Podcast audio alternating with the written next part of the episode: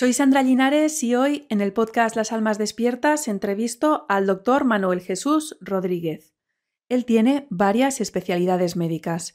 Estuvo 15 años de forense de la Administración de Justicia, ha trabajado como médico de emergencias en ambulancias y en grandes eventos y también en urgencias de atención primaria y hospitales. Actualmente se dedica a la medicina del deporte y también hace autopsias para peritajes privados, cuando los familiares quieren una segunda opinión independiente. La conversación de hoy es impresionante y a la vez nos da mucha comprensión. Ya sabíamos que las inoculaciones eran dañinas, pero él nos explica qué hace esa sustancia en el organismo que provoca múltiples enfermedades e incluso el fallecimiento en muy poco tiempo.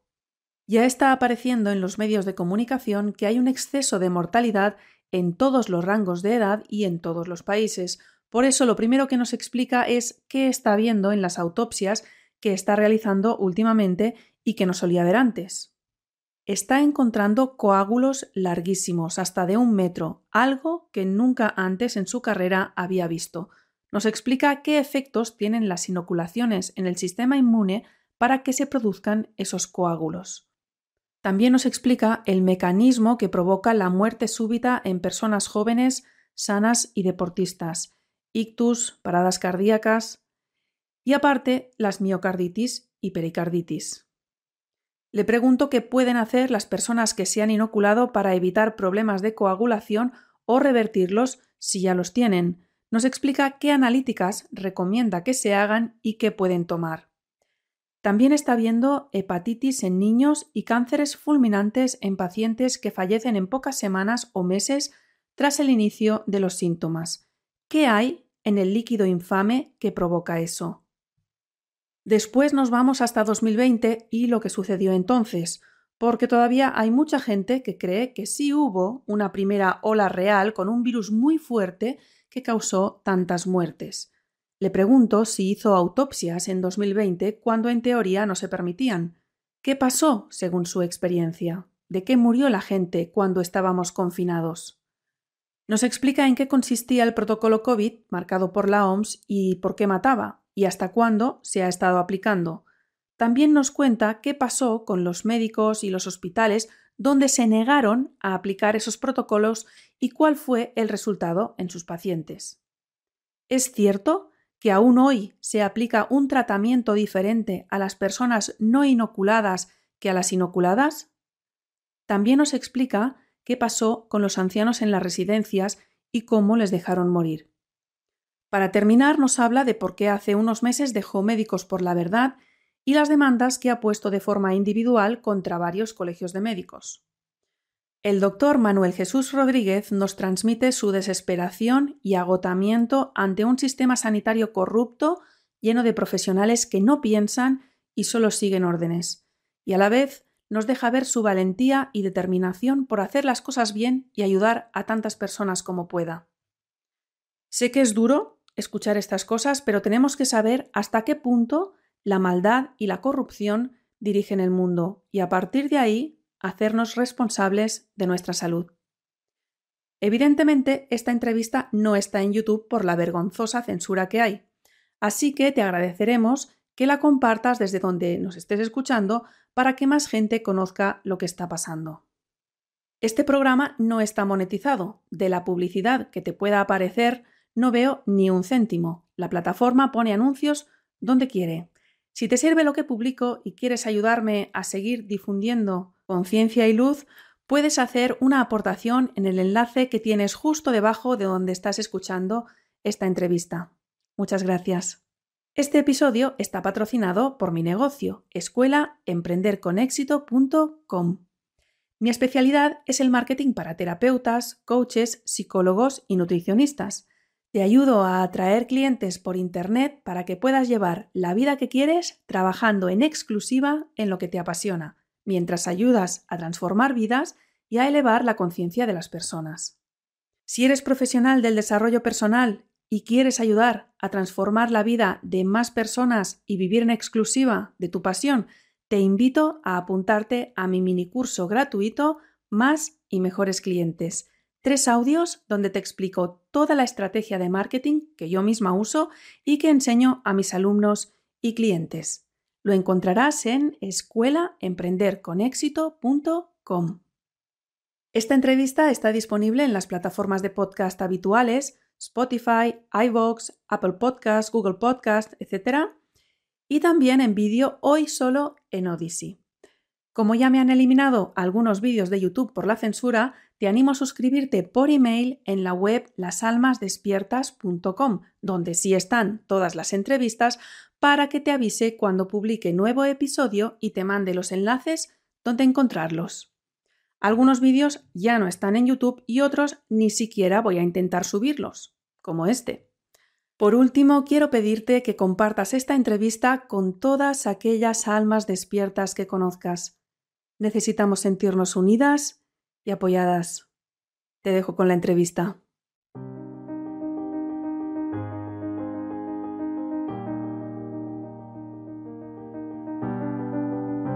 Las almas despiertas el podcast de los que estamos creando la nueva humanidad. Puedes encontrar todos los episodios en lasalmasdespiertas.com. Para sortear la censura te animo a suscribirte por email y así te avisaré cuando haya nuevo episodio.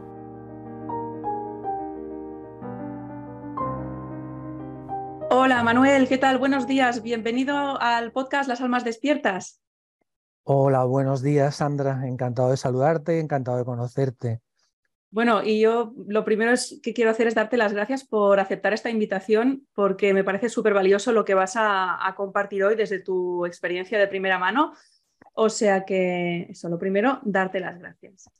Y, y, después, pues nada, empezar a presentarte porque tienes un currículum súper extenso, entonces yo solo diré que eres médico forense y también emergentólogo, pero me gustaría que explicaras tú un poco cuál es todo tu recorrido, toda tu experiencia profesional.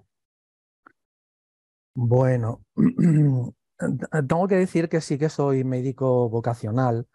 Mm, no hay ningún médico en mi familia, todo lo contrario, tengo una familia de, de, de proletarios, ¿no? Como se decía antes, mi padre es mecánico y mi madre eh, tenía una tiendita pequeña y el resto de la familia, pues trabajadores del carbón de aquí de Asturias, ¿no? Y, estudié medicina quizá por una película que vi de un médico de una película española de un médico que trabajaba en, en medicina eh, rural y a partir de ahí pues me vino la vocación. Eh, tuve que montarme una academia de clases particulares de física, química, matemáticas, de BUP y de COU para, para pagarme los estudios, además de la beca. Y, y bueno, cuando, cuando salí de la facultad, la verdad que tenía muchas inquietudes y por ello intenté meterme en todos los trabajos que me llamaban la, la atención y no trabajar en los que no me gustaban. ¿no? Entonces, cuando salí de la facultad, trabajé dos meses en atención primaria eh, como sustituto y la verdad que no me gusta nada. Lo veo muy rutinario y muy, ah, muy, muy aburrido, muy pausado para, para mi forma de ser.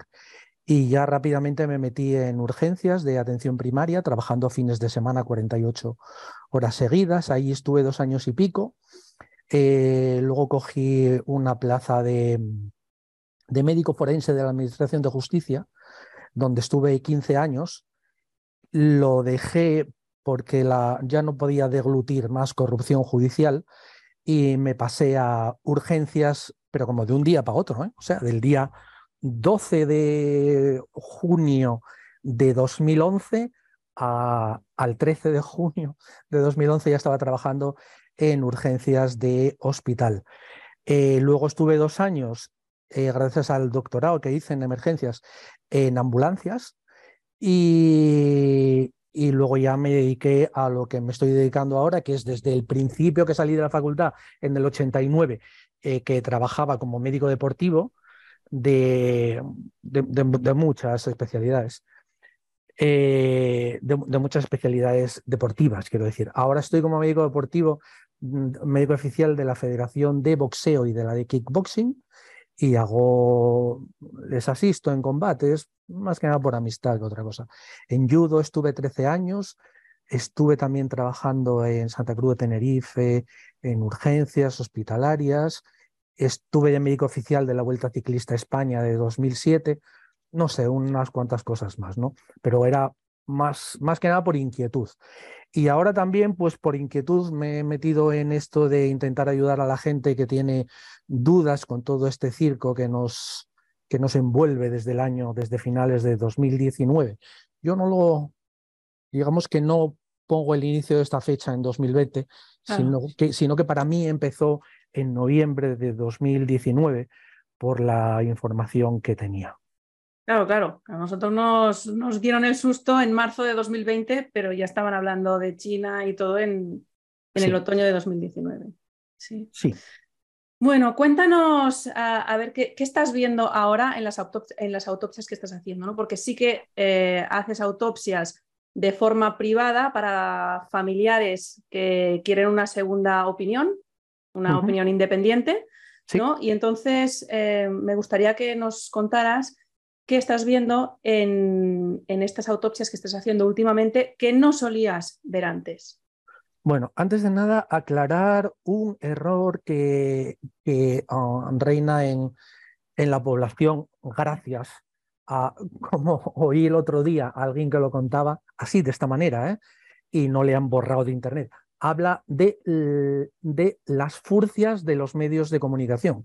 Lo hablaba así ¿eh? y se refería eh, eh, específicamente a la televisión, a la radio y a la prensa escrita, si realmente han actuado como, como eso, como furcias, porque han actuado por dinero, pero también más gente ha actuado por dinero, luego lo hablaremos. Se ha dicho desde el principio en esos medios que las autopsias estaban prohibidas y no es cierto. Mm, simplemente salió una, un auto en el boletín oficial del Estado en el que no se recomendaba realizar autopsias. Pero, esto, me hablas al principio. Al principio, sí, sí, desde el principio, desde el principio, que no se recomendaba practicar autopsias por el riesgo que podían, ah, que podíamos tener quienes las realizáramos, ¿no? Pero no, eh, nunca, nunca estuvieron prohibidas.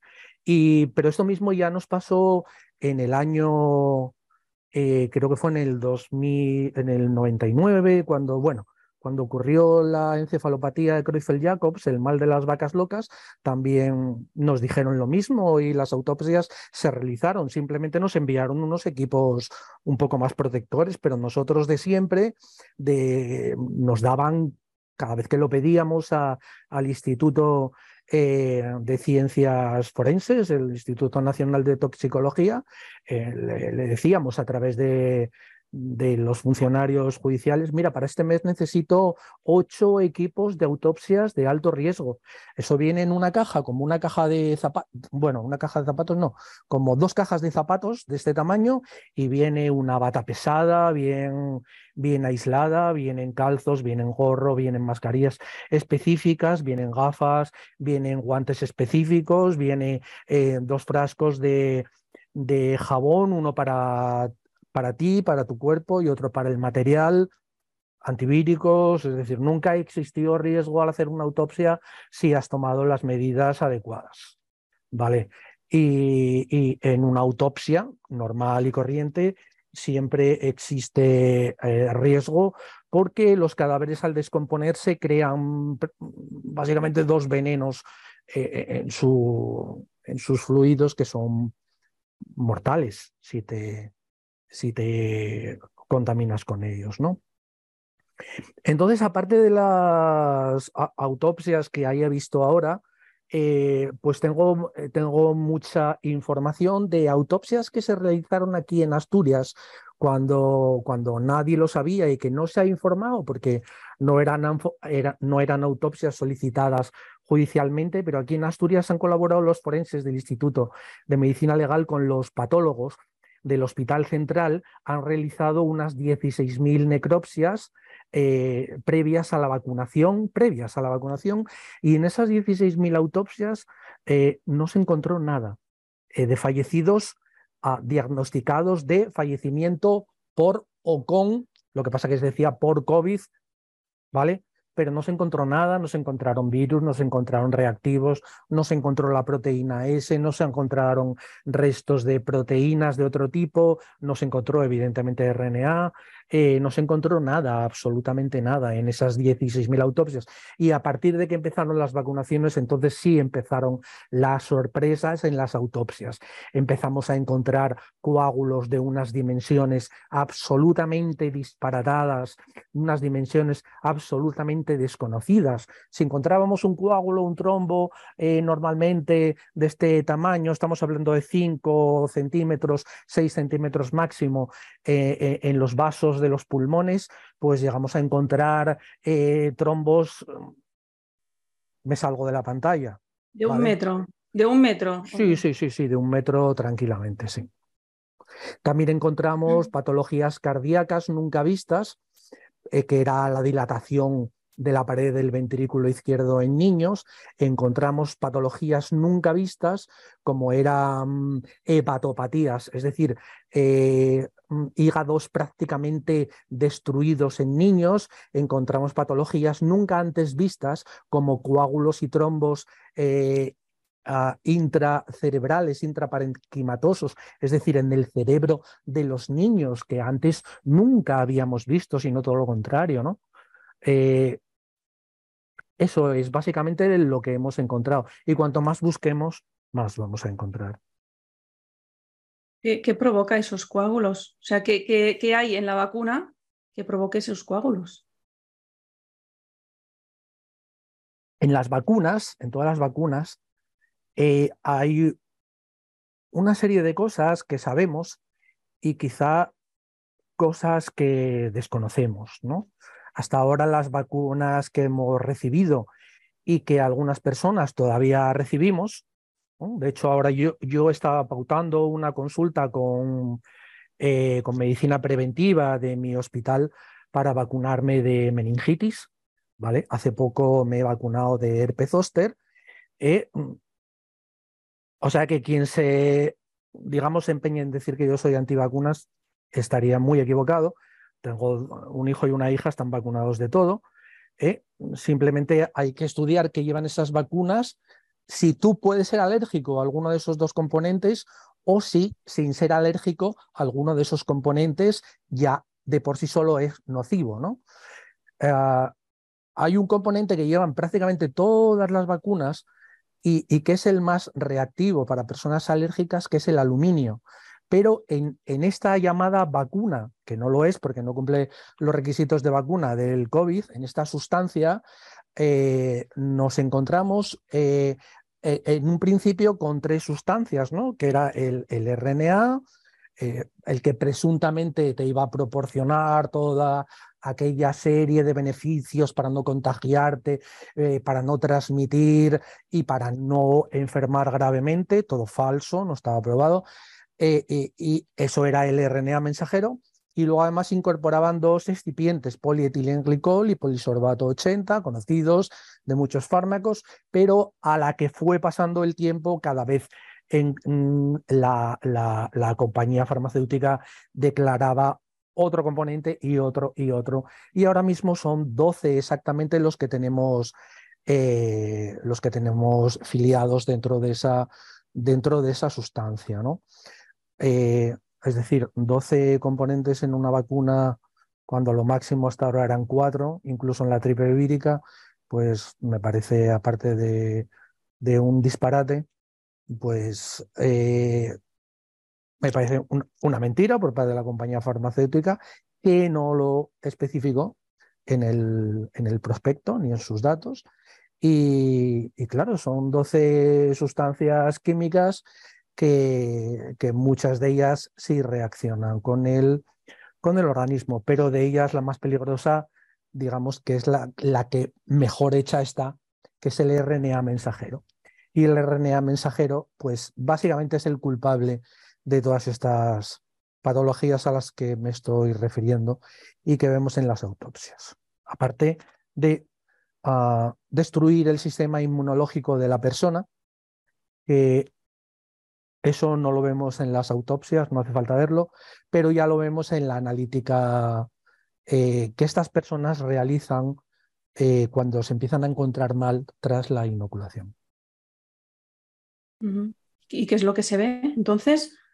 Bueno, eh, hay un patrón general que tienen las personas que se han inoculado y yo esto lo he visto en todos, ¿eh? absoluta, en el 100% de las personas que han acudido a mí por encontrarse mal y que se habían vacunado, incluyo familiares, incluyo amigos, incluyo personas cercanas, pues que en su día eh, mm, les hizo más efecto el miedo o, les hizo más efecto la comunicación de la televisión eh, que mi exposición basada simplemente en, digamos, en mis conocimientos, porque tampoco venía algo sólido a lo que agarrarme, ¿no?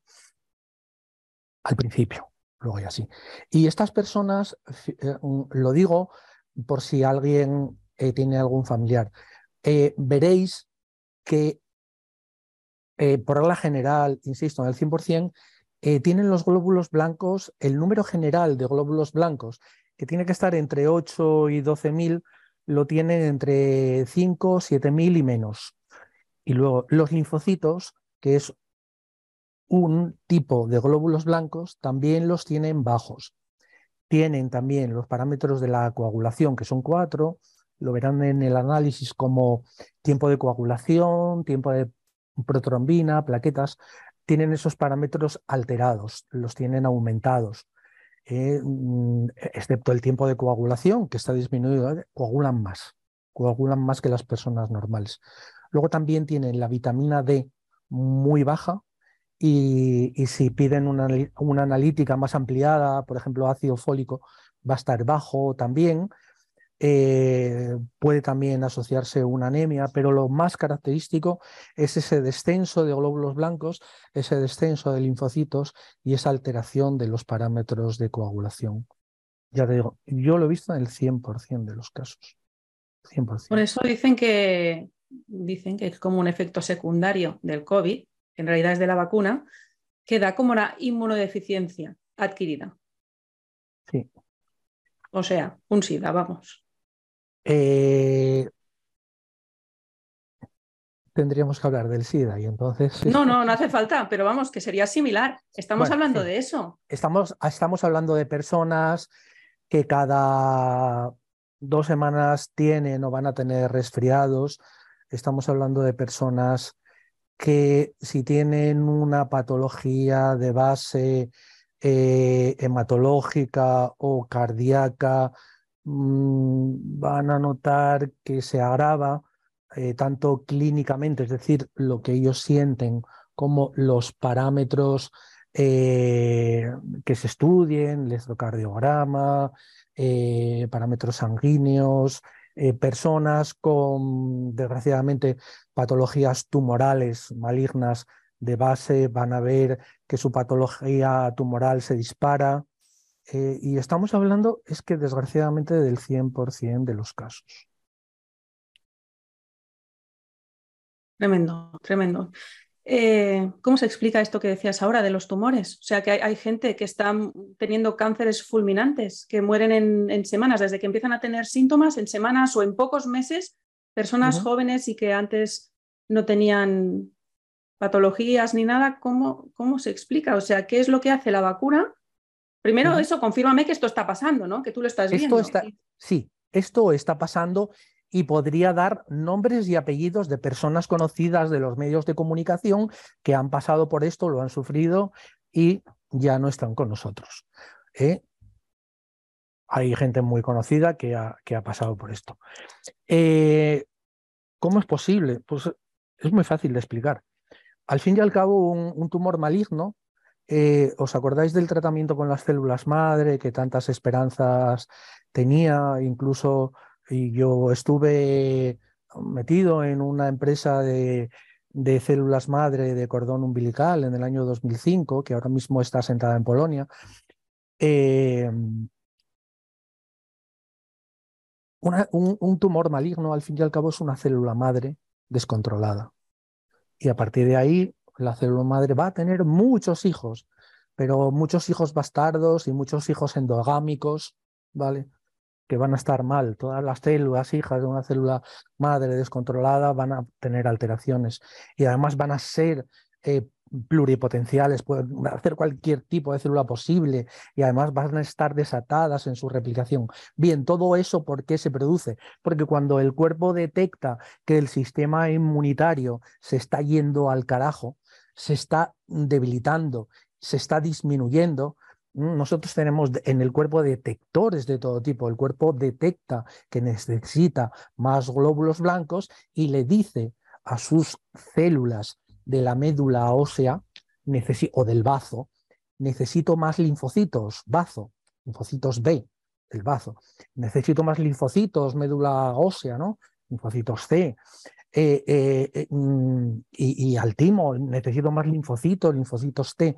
Todas esas células empiezan a trabajar, pero como no dan abasto, como no dan abasto, las células madre dormidas que todos tenemos se despiertan empiezan a trabajar y empiezan a producir células alteradas. Eso en una persona que no tenga un tumor de base.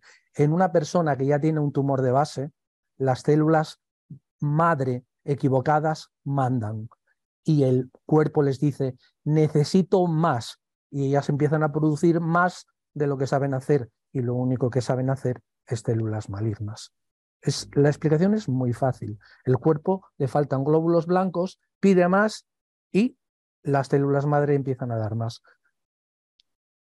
Y, por eso pasar tan rápido. Puede pasar en semanas esto. Eso puede pasar en seis horas desde la vacuna. Seis horas. O menos, incluso. O sea, pasar, ¿qué quiere decir? ¿Que, que la persona llegue a morir en seis horas? Sí, sí, sí, sí, sí, sí. ¿De un cáncer? O sea, puede, o sea, una persona que tuviera igual un tumor ya pequeñito, que se le acelere de una, de una forma súper bestia y que en horas muera. Cuando una persona muere de cáncer, realmente no es el cáncer el que le mata. El cáncer va destruyendo sus órganos y de lo que muere la persona es de un fallo multiorgánico quiere decir que el cáncer te ha devorado por dentro, ¿no? Ha devorado tus órganos, tú intentas seguir vivo, pero tus órganos no pueden ya ah, gestionar tus peticiones y mueres de un fallo multiorgánico. Es decir, te ha fallado el hígado, te ha fallado el riñón, con que te fallen esos dos a la vez estás muerto.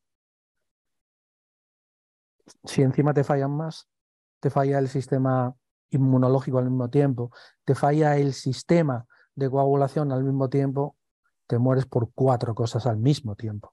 Por eso multiorgánico. Sí, sí, sí, sí, puedes morir. Bueno, y, en el caso de una anafilaxia, te mueres antes de que salga la aguja del brazo. Literalmente, antes de que salga la aguja del brazo, estás muerto. Eso puede ocurrir también con una con una penicilina, si eres alérgico a la penicilina, antes de que te saquen la aguja de la nalga, estás muerto. Puede ocurrir con una avispa, si eres alérgico. En este caso, el RNA, ah, cuando, cuando hace tres semanas tuvimos todo este, ah, todo este circo del Parlamento Europeo, donde la número dos de Pfizer declaró que las vacunas no se habían probado, realmente no se habían probado para ver si eran eficaces contra, como vacunas, ¿no? He dicho vacunas, bueno, sus venenos. ¿eh? Estos venenos no se habían probado para ver si funcionaban como vacunas, no se habían probado, pero sí que se habían probado para ver si el RNA que habían fabricado era el indicado para generar lo que está pasando, es decir, destruir el sistema inmune y atentar contra órganos principales del, del sistema humano. Eso sí estaba probado. Apuesto las manos, los brazos, las piernas, los huevos, lo que sea. Apuesto a que estaba aprobado. Estaba absolutamente probado. Sí, sí, que sabían lo que hacían, que esto no es perfectamente esto, no es incompetencia. Porque, mm, entrando en cuestiones mucho más profundamente científicas que solo podemos eh, conocer y sería muy largo, muy largo de explicar, ¿no? Pero que solo y solo nosotros y todos nosotros estamos obligados a conocer cuando te, dicen, te refieres, ¿eh? ¿Eh? Sí, sí, médicos. científicos, biólogos, eh, veterinarios, eh, inmunólogos, bueno, todas estas especialidades, ¿no? Pero básicamente médicos y biólogos, que son, somos lo que luego nos derivamos para todas las ramas científicas, ¿no? No solo es que estamos obligados a saberlo, ¿no? Lo sabemos, pero ah, estamos obligados a saber que un RNA, un RNA mensajero no puede entrar en el núcleo de una célula y de repente te dicen, y además lo dice Pfizer, mm, por causas desconocidas, nuestro RNA mensajero de nuestras vacunas, porque ellos lo llaman vacunas, ha entrado en el núcleo de, de los hepatocitos, ha entrado en el núcleo de las células hepáticas y desconocemos por qué. Desconocemos por qué, hijos de puta, lo habéis hecho aposta pero que, mira, fíjate, ¿cómo te lo diría? Que, que entre un RNA mensajero en el núcleo de una célula es como si me dicen que hay aparcado un tráiler en el aparcamiento del Mercadona. ¿Cómo aparcar un tráiler? Oye, pues sí, aparcado. Y tú lo ves y está aparcado. Y, y, ves que por la puerta no cabe. ¿Cómo ha entrado? ¿Cómo ha entrado? Y entonces ya recurres a los ovnis y no sé cómo entra un RNA en los hepatocitos para que los niños hayan necesitado trasplantes. ¿Cómo lo han hecho? ¿Qué listos son? Han cambiado todas las nociones de la genética. RNA en el núcleo. A mí no me entra en la cabeza, pero lo que no me entra en la cabeza es que a mis compañeros les haya entrado en la cabeza tranquilamente que el RNA ha entrado en un núcleo y no se hayan desmayado incluso, no sé. Es lo que, lo que no me entra en la cabeza es eh, ya no la ignorancia supina de la población, sino la ignorancia supina adquirida, adquirida, adquirida de mis compañeros. Y adquirida con, con cifras. Pero bueno, que habrá, habrá muchos sobornados, pero yo, yo realmente creo que hay muchos que se lo han creído. O sea, realmente el, choque, el, trauma de, la primera ola fue tan grande que la gente perdió el raciocinio, olvidó todo lo que había estudiado en la carrera y los años que tenía de experiencia. Y si, te digo, y si te digo que todos, todos, absolutamente todas las personas que trabajan para sanidad, desde administrativos, hasta neurocirujanos que han colaborado con este circo han tenido un incremento en sus ingresos mensuales? Todos. Todos. Porque si el vecino lo tiene, si yo trabajo con ocho médicos en cada turno de urgencias y mis dos compañeros de ahí están cobrando 100 euros más al mes, ¿crees que yo no... 100, ¿eh? Te he dicho 100. ¿Crees que yo no, te los voy a pedir? Y, y, cuando esos 100, en vez de ser 100, son 4.000 euros más al mes, si te digo 4.000 euros más al mes, 4.000 euros más al mes, teniendo en cuenta el hachazo que pegó Zapatero y Rajoy a nuestros sueldos, que los bajó, voy a decir cifras, de 2.000 y pico a 1.600, euros cuando yo estaba trabajando en urgencias, haciendo guardias de 24 horas, a 1.600 euros al mes, si incluidas las guardias. ¿Tú crees que si veo 2.000 euros más al mes en otros de mis compañeros, yo no me voy a tirar en plancha por ellos? Claro que me tiro en plancha. O me marcho. Que esa es otra opción. O hablo con mis compañeros y digo, jugamos todos o se rompe la baraja. Nadie, nadie, nadie de los de este turno, al menos de este turno, vamos a colaborar con este circo. Y eso ha ocurrido en algunos hospitales. de España. Y ha ido encadenándose. Pero, pero eso no conviene contarlo, porque entonces no sería yo el negacionista, que no digo nada. No sería yo el negacionista. Serían muchos médicos que están trabajando. Y eso crearía caos en la población, pero un caos que el gobierno no podría soportar. Porque engañar a toda la gente, vale, ¿no? Pero si engañas a la mitad y a la otra mitad, no. Ay, amigo, Oye, que voy a ir al hospital, no vayas a ese hospital porque ponen los protocolos COVID. Oye, que voy a ir al no vayas a ese hospital porque no ponen los protocolos COVID. ¿Qué haces? Si no eres médico y no tienes un médico cerca, amigo en la familia, ¿a quién preguntas? Claro, por eso no se podía hacer. Por eso no se podía decir los médicos que estaban trabajando, pero que no estaban cumpliendo órdenes que no encajaban en el código deontológico. Ayer oí en, en televisión que un, un, médico decía que se arrepentían de lo que habían hecho. Sí, estoy hablando de César Carballo, el que más sale en la televisión, que se arrepentían de lo que habían hecho. Pero que claro, que por un lado ellos querían ayudar y entonces ayudaban con todo lo que tenían a mano gilipollas. Pero ¿cómo vas a ayudar poniendo un inmunosupresor, imbécil? Tú sabes perfectamente lo que es un inmunosupresor. Lo vas a poner a una persona que, que, está defendiéndose con uñas y dientes. Le vas a. Si haces eso, uno, o es que no sabes de medicina y lo tienes que dejar, o es que sabes de medicina y eres un hijo de puta, con lo cual también lo tienes que dejar. Pero que es que además dijo que eran protocolos de ese hospital. Pero es que los médicos no tenemos que trabajar por protocolos, tenemos que trabajar por lo que hemos estudiado y por el código deontológico que nos rige. Ya no te hablo del juramento hipocrático porque al fin y al cabo es una pantomima, ¿no?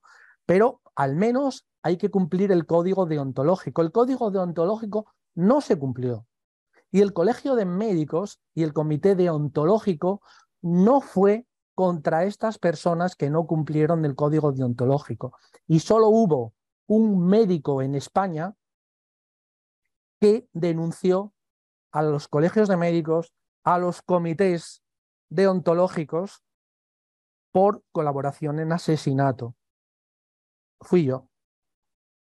No hubo ningún otro médico que se haya metido directamente y a través de Fiscalía, Juzgado de Guardia y Tribunal Superior de Justicia, plantando una denuncia contra el Colegio de Médicos, presidente del Colegio de Médicos y Comité Deontológico del Colegio de Médicos. Incluso ha habido médicos que han preferido ser expulsados, sancionados del Colegio de Médicos antes que revolverse contra ellos. bueno, pero por, lo menos no han colaborado, ¿no? Es, bueno, yo con esto no colaboro, me voy. Pero bueno, ya lo tuyo. ¿Y qué ha pasado con esas eh, denuncias? A mí el Colegio de Médicos me amenazó por burofax con expedientarme, sancionarme y suspenderme. Digo, ¿sí? Voy a contestar. Aquí sigo. Sigo perteneciendo al Colegio de Médicos, me siguen llegando invitaciones para cenas, rutas eh, por el monte, cosas que hacen allí, sigo pagando al colegio de médicos, mi seguro de vida está en el colegio de médicos, ni me han expedientado, ni me han sancionado. Las denuncias están para resolverlas ahí para cuando haya juicio. Ahora el colegio de médicos ya ha dado marcha atrás, ya ha comunicado por vía interna que los protocolos quizá no deban aplicarse obligatoriamente debido a la letalidad que se ha ah, demostrado. Eso por un lado. Y por otro lado, también han dicho, han dado marcha atrás, donde he dicho digo, Diego, ahora digo digo, y dicen que las vacunas, que los médicos, que nos abstengamos de obligar a la vacunación ni tan siquiera que la recomendemos. Simplemente que informemos que hay vacunas, pero que no obliguemos a vacunar y que tampoco recomendemos la vacunación. Es un paso atrás, pero vamos, eh, interplanetario. Y bueno, es un paso atrás, pero y lo de no dejar entrar a los vacunados y lo de mm, dejarles arrinconados en la sociedad y todo eso. Bien. ¿Eso dónde eh, queda? Porque, vamos, era como, como si fuéramos los apestados de la sociedad, vamos. Bien, primero, tenemos que saber eh, que, que eh, esto que tú me dices, al menos es cierto aquí en España. ¿Mm? Tenemos que saber en qué país vivimos. Bien, este país no se va a arreglar gracias a ningún gobierno que tengamos. Vale, esto ya hay que darlo por perdido. Ningún gobierno de este país va a actuar como un gobierno inteligente, porque ¿para qué? No, no lo necesita. Si hay dinero, ¿para qué, ¿para qué gestionar un país? Simplemente das subvenciones y subvenciones y subvenciones subvenciones, subvenciones para no trabajar, subvenciones para cerrar el establecimiento hostelero, eh, subvenciones para que no eh, montes una manifestación, eh, subvenciones para crear disidencia controlada, subvenciones para todo. Y así es como ha sobrevivido este, este circo y se me ha ido de la cabeza la pregunta. No, que yo te decía que a ver que dónde queda toda la, toda, toda la ah, discriminación que hemos sufrido y dices, no, que no hay que obligar a la gente, ¿cómo no hay que obligar? Bueno, claro que no nos han obligado, aquí estoy yo, ¿no? Pero, pero claro, toda la coacción que ha habido, el desprecio que hemos sufrido, todo. Bueno, pues toda, toda esa coacción y todo ese desprecio eh, se ha denunciado por muchas personas, pero que al fin y al cabo son pocas, ¿no? Pero que son muchas más de las que creemos, de las que creéis, son muchas más. Todo, todo eso se ha denunciado, pero mm, eh, no sé si sabes que la semana, si sabéis que la semana pasada, pues se han alzado un montón de grupos eh, pidiendo amnistía pandémica. Es decir, es decir, que ni se juzgue ni se sancione a todas esas personas que realmente por desconocimiento o por interés en salvarnos la vida nos han metido medidas desde ilegales hasta letales, que no se... Se está pidiendo eso, bien. Exacto, o sea, pues desde ilegales hasta letales, como estás diciendo. Hasta letales, sí, sí, desde ilegales. Porque están matando a la gente. Y eso, no, pues nada, nos olvidamos. Ya está, no pasa nada. Los protocolos COVID son letales. No hay otra manera de describirlos. No hay otra manera de describirlos. las llamadas vacunas COVID son vacunas eh, con una morbilidad, es decir, con una capacidad de crear efectos secundarios graves eh, enorme al que, al que le ha tocado la vacuna, ¿eh? al que le ha tocado que no era placebo, las posibilidades de desarrollar una patología, una patología, son del 100%. Las posibilidades de desarrollar una patología grave yo creo que están por encima del 60%. Y, entonces entiendo que, cada mm. vez que se ponen una dosis más, porque ya no sé por cuál van, no sé si van por la quinta ya para personas mayores, cuarta, quinta, no sé cuál. Cada vez en, estás jugando Italia, la por, En Italia por la quinta, aquí por la cuarta, pero para no llamar la cuarta, aquí la han llamado segunda dosis de refuerzo. Ya, vale, pero que estás jugando a la ruleta rusa cada vez que te pones una. No sabes qué te va a tocar. Sí, lo que pasa es que eh, a, la jugueta, a la ruleta rusa se puede jugar con una bala en el tambor del revólver con dos, con tres, con cuatro o con cinco balas. En estos momentos están jugando con, con cuatro balas. Bueno, eh, ah, sí que quería preguntarte, ¿estos protocolos COVID se siguen aplicando? O sea, después de todo este tiempo de que se viera que, que la mayoría de gente se moría con los protocolos COVID, ¿se siguen aplicando hoy en día?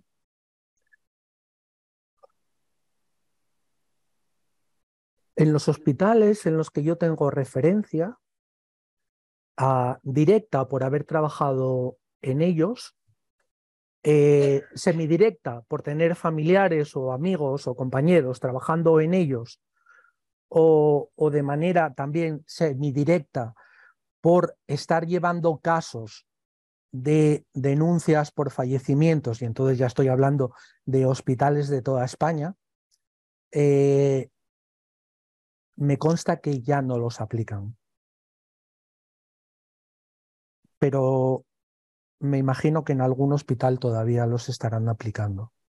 Mm, eso va a depender muchísimo de las comunidades autónomas, de las va a depender muchísimo de las transferencias, de, la gestión de, los ministerios.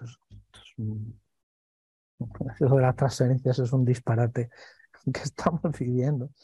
¿Cómo puede ser que hasta hace poco tú ibas con una receta de, un médico de Asturias a Ibiza y no te la daban? Ahora sí, ¿eh? Ahora ya, claro, pero para eso hubo que ceder transferencias otra vez a la, a la administración central, porque se demostró que las transferencias no funcionaban, porque en cada comunidad autónoma eh, hay, un, hay un bobo que lo hace, ¿no? Y, y, a nosotros aquí en Asturias nos han tocado dos bobos, un bobo como presidente de la comunidad autónoma, pero cuando digo bobo, es bobo de, de que le han dado el, el certificado de educación primaria ya, porque no sé, el padre le ha llevado dos lechugas y dos gallinas al director del instituto, ¿no? O del colegio. Y tenemos un, un médico que está gestionando la sanidad pública aquí en Asturias, que vale, oye, tío, me parece muy bien que haya sido cardiólogo, pero es, es que ser cardiólogo no te da capacidad como epidemiólogo. Y, y que yo sepa, ni tienes un curso, ni tienes una especialización, ni un doctorado en epidemiología. Vete, tío. Deja, para, seguir órdenes y transmitir lo que te pasan de la OMS, para eso ya lo puedo hacer yo. lo puedo hacer yo.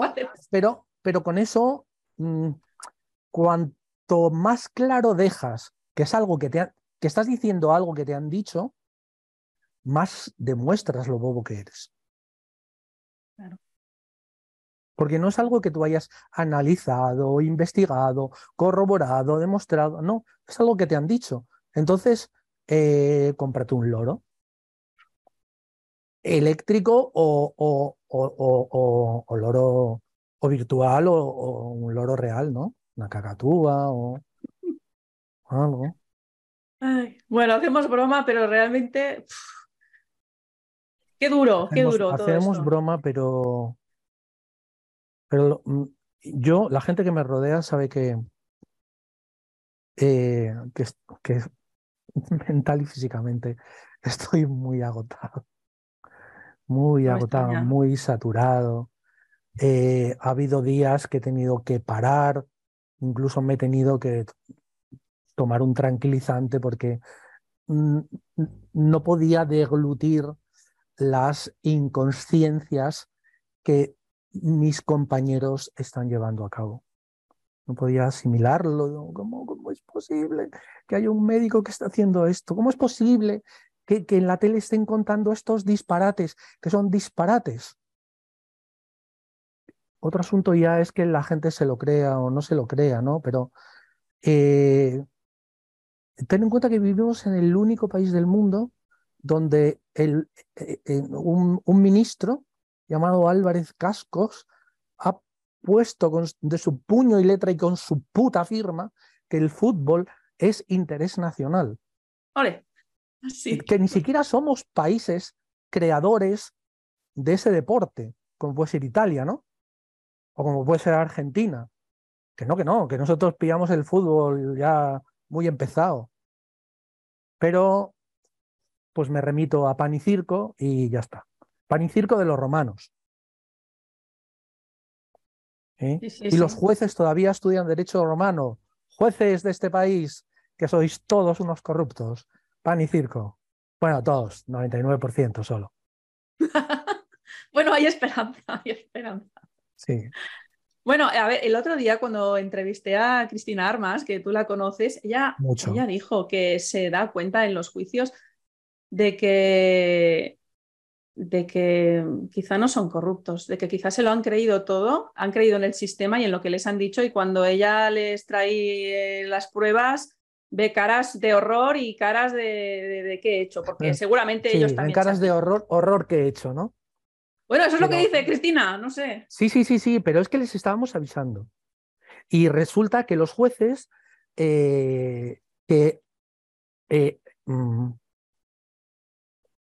es que no sé cómo decirlo sin empezar a decir palabrotas.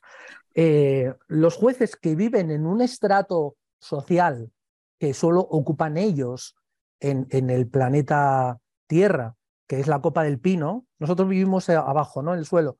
Los jueces viven en la copa del pino, pero que ellos se hayan creído de la misma manera que se ha creído una persona que no ha querido estudiar o que no ha tenido derecho, eh, acceso a la educación en su día, eh, personas de mi edad, personas de 59 años, personas de mi edad, jueces de mi edad que se han creído esta patraña, no deberían de estar ni en la Copa del Pino ni trabajando. Porque ellos tienen obligación, al igual que nosotros, cuidado que digo, tienen obligación, no moral, moral también, pero tienen obligación por su por su código ético y por su trabajo de investigar. Por ejemplo, cuando hay drogas por en medio, cuando hay un buen alijo de drogas, los jueces investigan muchísimo. Otro día contaremos para qué investigan, pero investigan muchísimo. Pero ahora les estás poniendo en bandeja que la gente se está muriendo por tres putos medicamentos y no por otros más. ¿Eh? Juez, no te estoy pidiendo que estudies farmacología de tercero de medicina. Solo te estoy pidiendo, juez, que te leas el prospecto de estos tres medicamentos. Para que sepas que estos tres medicamentos juntos matan a un anciano enfermo, pero también te matan a ti, que eres mm, que llevas una alimentación espectacularmente sana, también te matan a ti que vas al gym o que sales a correr o que haces rutas por, por el borde, por paseos marítimos o por, paseos fluviales, te matan a ti y te matan a todo el mundo, porque estos tres fármacos juntos forman un complejo químico que produce fallo multiorgánico. A una persona sana, a una persona enferma, a cualquier persona, a un perro, a un gato, a un hámster, a un tejón, a todo, lo mata a todo, a un elefante. En las dosis en las que se están utilizando, matan a un elefante y, a mamuses, si los hubiera. Cuéntanos cuáles son estos tres fármacos, porque me estás hablando de los protocolos COVID que se han estado aplicando en los hospitales desde el principio. ¿Sí? Porque, a ver, una, una, cosa, o sea, yo esto, o sea, mm, quiero, quiero como dar el marco, o sea, una cosa que quiero que quede clara es que hay mucha gente que todavía, a día de hoy, se cree que hubo una primera ola real donde hubo un virus súper chungo que mató a mucha gente y que quizá después pues lo han estado alargando, engañando a la gente, no sé qué, las PCRs, no sé qué rollo. Pero no, o sea, estamos hablando que desde el principio todo fue una farsa y que las muertes primeras, de, cuando estábamos confinados, fueron provocadas. Y eso es lo que nos quieres explicar, ¿no? ¿Cuál era este protocolo COVID que mataba a la gente? Y luego el tema de los ancianos en las residencias. Es que fue un montón de cosas. Bueno, Háblanos de los protocolos COVID primero. Al principio hubo muchas causas de muerte, ¿vale? Una de ellas fueron los protocolos COVID. Los protocolos COVID instaurados desde el principio implicaban a esos, bueno, los llamo fármacos porque realmente son fármacos, ¿no? Uno de ellos era el oxígeno. El oxígeno, la gente puede considerar que es una sustancia que está libre en la naturaleza, pero cuando se emplea de forma ah, medicinal hay que considerarla fármaco. Bien. El oxígeno que respiramos en la naturaleza está al 21%. No, no, el oxígeno, necesito oxígeno para vivir. Sí, pero bueno, vale, en dosis adecuadas, ¿no? El resto, el resto de lo que respiramos es nitrógeno. 79%, 78% de lo que respiramos es, es, nitrógeno, bueno, oxígeno, ¿vale? Entonces, uno de los protocolos COVID eh, instaba a, mm, a, poner oxígeno a, eh, ya de forma inicial. El oxígeno lo podemos poner en tres formas. Con gafas nasales, que suele salir máximo a, a 4 litros por minuto, pero aprovechas como un litro. tendría que meterme en cifras, ¿no? De las gafas nasales eh, pasamos a más oxígeno dentro, a meter más oxígeno dentro del cuerpo con una mascarilla. Ya todas llevan un reservorio, ¿no? Ese reservorio contiene oxígeno, Y la tercera fase sería el oxígeno ya eh, eh, introducido en el cuerpo a través de eh, una intubación respiratoria, a través de la tráquea, a través del sistema respiratorio. ¿no? Entonces, en esos momentos el oxígeno es un fármaco y se instó por la, organización, por la OMS, se instó a utilizar ese oxígeno de forma ah, mucho, mucho más acelerada, mucho más eh, mm, pronto de lo que hacemos normalmente. Es decir, nosotros ponemos gafas nasales a una persona eh, que mm, tiene 95% de saturación de oxígeno. No, no. ¿Eh? perdona un momento, que, se me ha justo cortado en este momento. ¿Qué has dicho? ¿Qué porcentaje? del 95%, una persona que llega al hospital con 95%, le ponemos gafas nasales, no, si es una persona que no tenga patología previa, no se lo ponemos. Pero si es una persona mayor o que tenga una patología respiratoria, sí le ponemos unas gafas nasales con 95. Pero se cambió, digamos, el, eh, eh, esa manera de manejar el oxígeno y se instó a poner eh, ya no las gafas nasales, se instó a poner gafas nasales con 98, que eso lo tengo yo ahora mismo. Y tú, posiblemente se instó a pasar a la mascarilla con reservorio con un 94. Eso me parece una exageración. Yo, he trabajado en muchos deportes de, de, de, alta capacidad, de, alta respuesta en el ring, como puede ser el kickboxing. Recuerdo el campeonato de España de 2008 que se celebró en San Carlos de la Rápida y en el último combate le puse oxígeno al ganador eh, porque estaba en un 86%. Le puse oxígeno con mascarilla y se recuperó en un minuto de reloj. Vale, pues empezaron a poner oxígeno con mascarilla con un 94%, que lo puede tener una persona por subir una escalera. Y se instó a intubar con un 92% de saturación, a intubar. En el momento que intubas, es muy difícil desintubar. Lo explico. En, todas las, en muchas películas hemos visto como una persona se asfixia y de repente aparece un médico o cualquier otro, ¿no? Sanitario y le hace una traqueotomía ningún médico queremos hacer una traqueotomía porque sabemos que es muy difícilmente reversible. ¿Por qué? Porque el, el, cuerpo se vicia a respirar por donde no debe y luego le cierras ese sitio y ya no sabe respirar. Es como un animal salvaje que lo metes en cautividad unos cuantos años, luego lo sueltas y se muere inmediatamente porque ni sabe coger alimento, ni sabe defenderse. Pues es lo mismo. Cuando intubas a una persona, ¿eh? tú date cuenta que nosotros para respirar tenemos que hacer el esfuerzo, el esfuerzo o la reacción activa de meter aire en el cuerpo. Pero si a los pulmones le metes aire a presión, los pulmones dice, es parecido a cuando buceas, que puedes ponerte el aire para chuparlo o para que te entre solo. Si te entra solo, acabas la botella antes y además, eh, mm, aparte de que te vas a marear, pues no haces el esfuerzo de respirar. Pues la persona que le meten oxígeno con intubador es difícilmente reversible, muy pocos son reversibles. Mm, no digo que sea imposible, digo que es muy difícil porque los pulmones dicen si nos dan el oxígeno aquí a raudales, pues ¿por qué vamos nosotros a, respirar? ¿no? Pero aparte de eso, te están metiendo oxígeno puro y el oxígeno puro quema si te aplicas oxígeno puro directamente a la piel, te produces una quemadura. estaban quemando los pulmones de esas personas. Ese era el primer fármaco. El segundo fármaco, al principio, era un antirretroviral.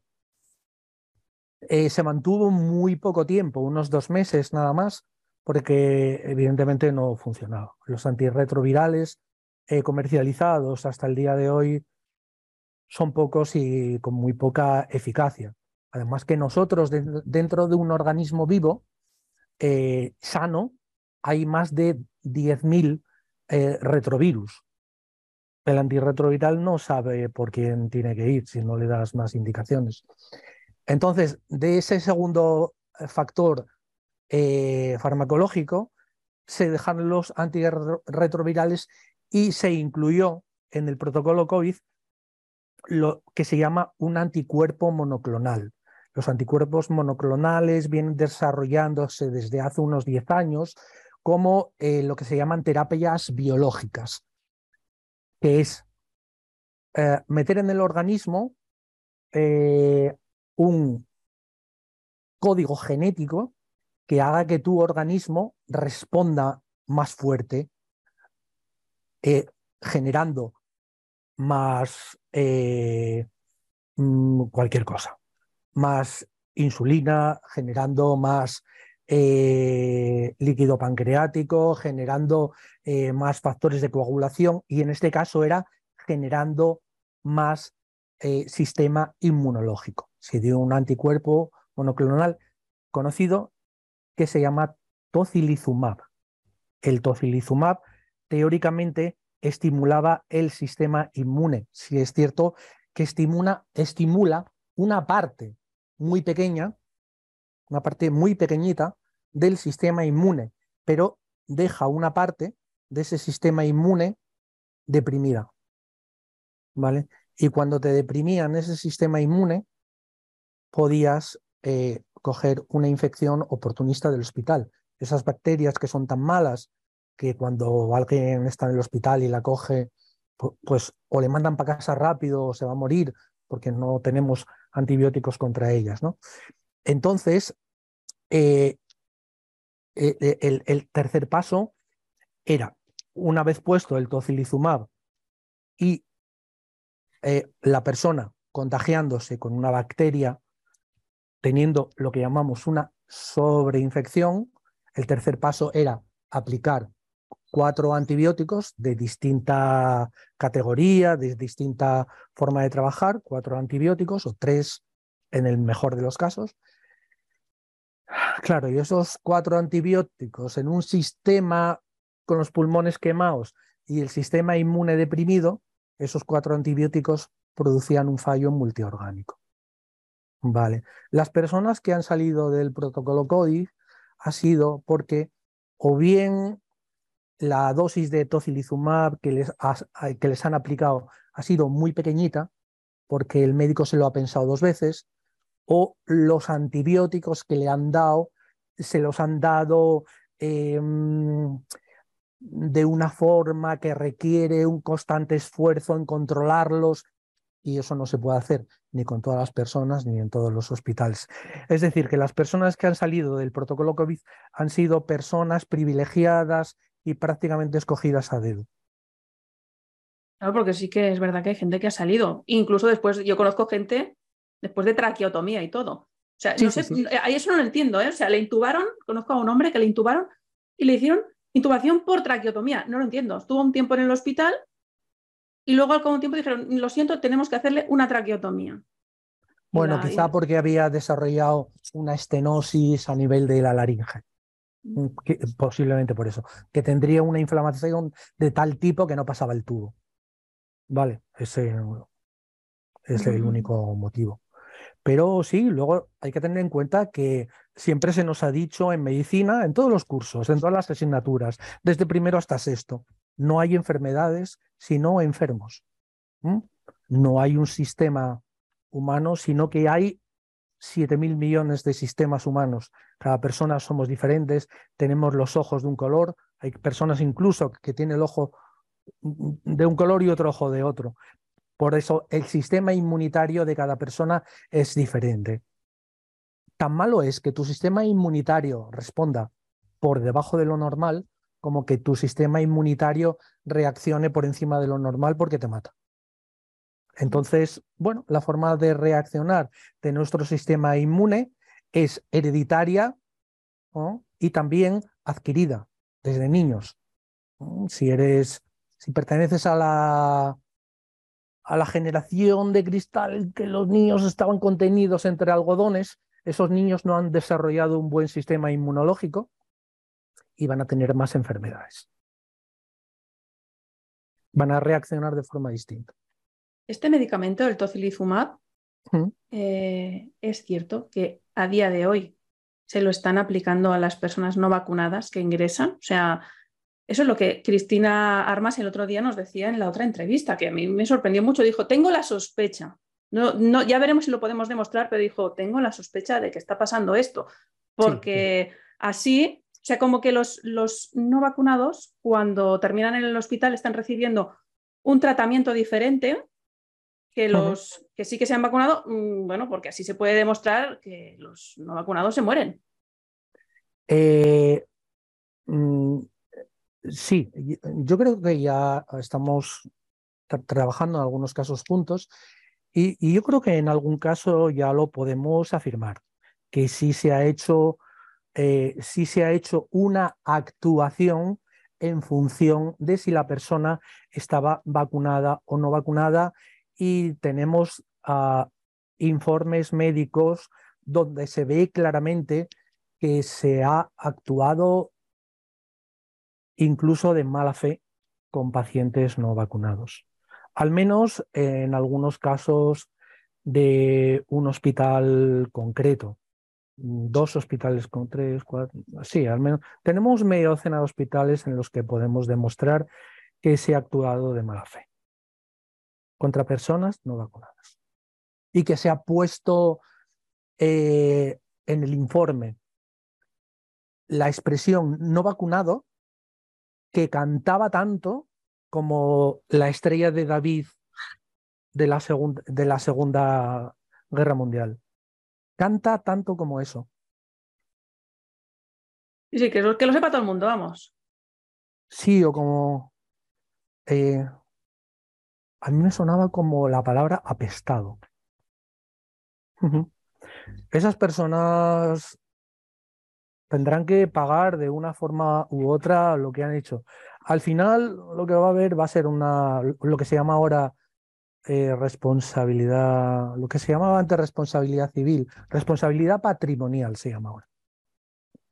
Los médicos para trabajar eh, necesitamos sí o sí un seguro de responsabilidad civil. Antes era obligatorio, ahora es voluntario que un médico no tenga, yo conozco médicos que están trabajando sin seguro. Bueno, tendrá un, saco muy gordo de dinero en casa. Pero sí, hay que trabajar con seguro. Porque, y lo pagará el seguro prácticamente en todos los casos. Vamos a ver qué pasa con esa amnistía, esa amnistía pandémica. Bueno. Yo hoy mismo tengo que acabar un informe en el que claramente se actuó de mala fe. Y este es para Majadahonda. Porque los que tenemos con Cristina Arias están en, en, las, Islas en las Islas Canarias, con Cristina Armas, sí. Están en las Islas Canarias y alguno por ahí. Sí, pero bueno, digamos que hay casos en Madrid, yo los casos que he visto se sitúan en Castilla, León, Madrid, Galicia, Canarias, Andalucía, aquí en Asturias también. Pero bueno, cuando explote la bomba, esto va a ser tremendo. Mm. Y hace un momento ah, nos hablabas de, de, estos médicos que decidieron no seguir los protocolos. Sí. ¿Qué pasó con estos médicos? O sea, ¿lo hacían en secreto?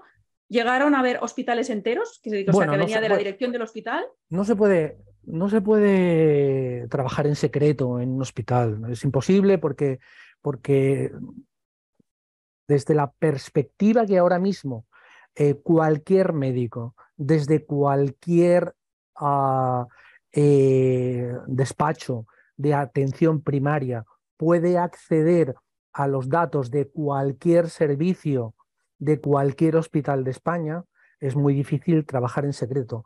No obstante, cuando yo trabajaba en urgencias aquí en el Hospital San Agustín de Avilés, el servicio de, UCI eh, mm, no podíamos acceder a él, ni siquiera desde el propio hospital, quiero decir, vía eh, informática, porque trabajaban con otro sistema informático, con otro programa informático, que ellos decían que les iba mejor.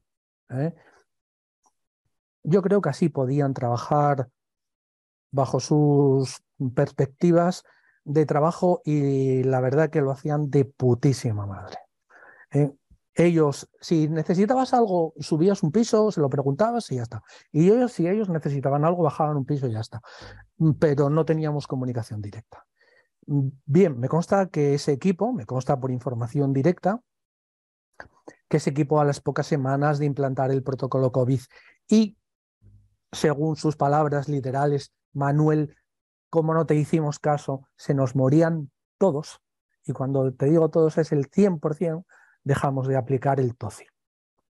Dejamos de aplicar el tocilizumab. Así se me dijo, ¿eh? literalmente. Cuando le dije a mi compañero que seguís matando gente en la UCI, me dijo, no, no, ya no. No, ya no. Y me contó lo que había pasado. Dejaron del protocolo y eh, se les vino encima dirección. Se les vino encima dirección. Y siguieron sin aplicar el protocolo, se les vino encima consejería siguieron sin aplicar el protocolo y lo que hizo Consejería fue obligarles a derivar eh, todos los pacientes COVID, por llamarlo de alguna manera, ¿no? al hospital central.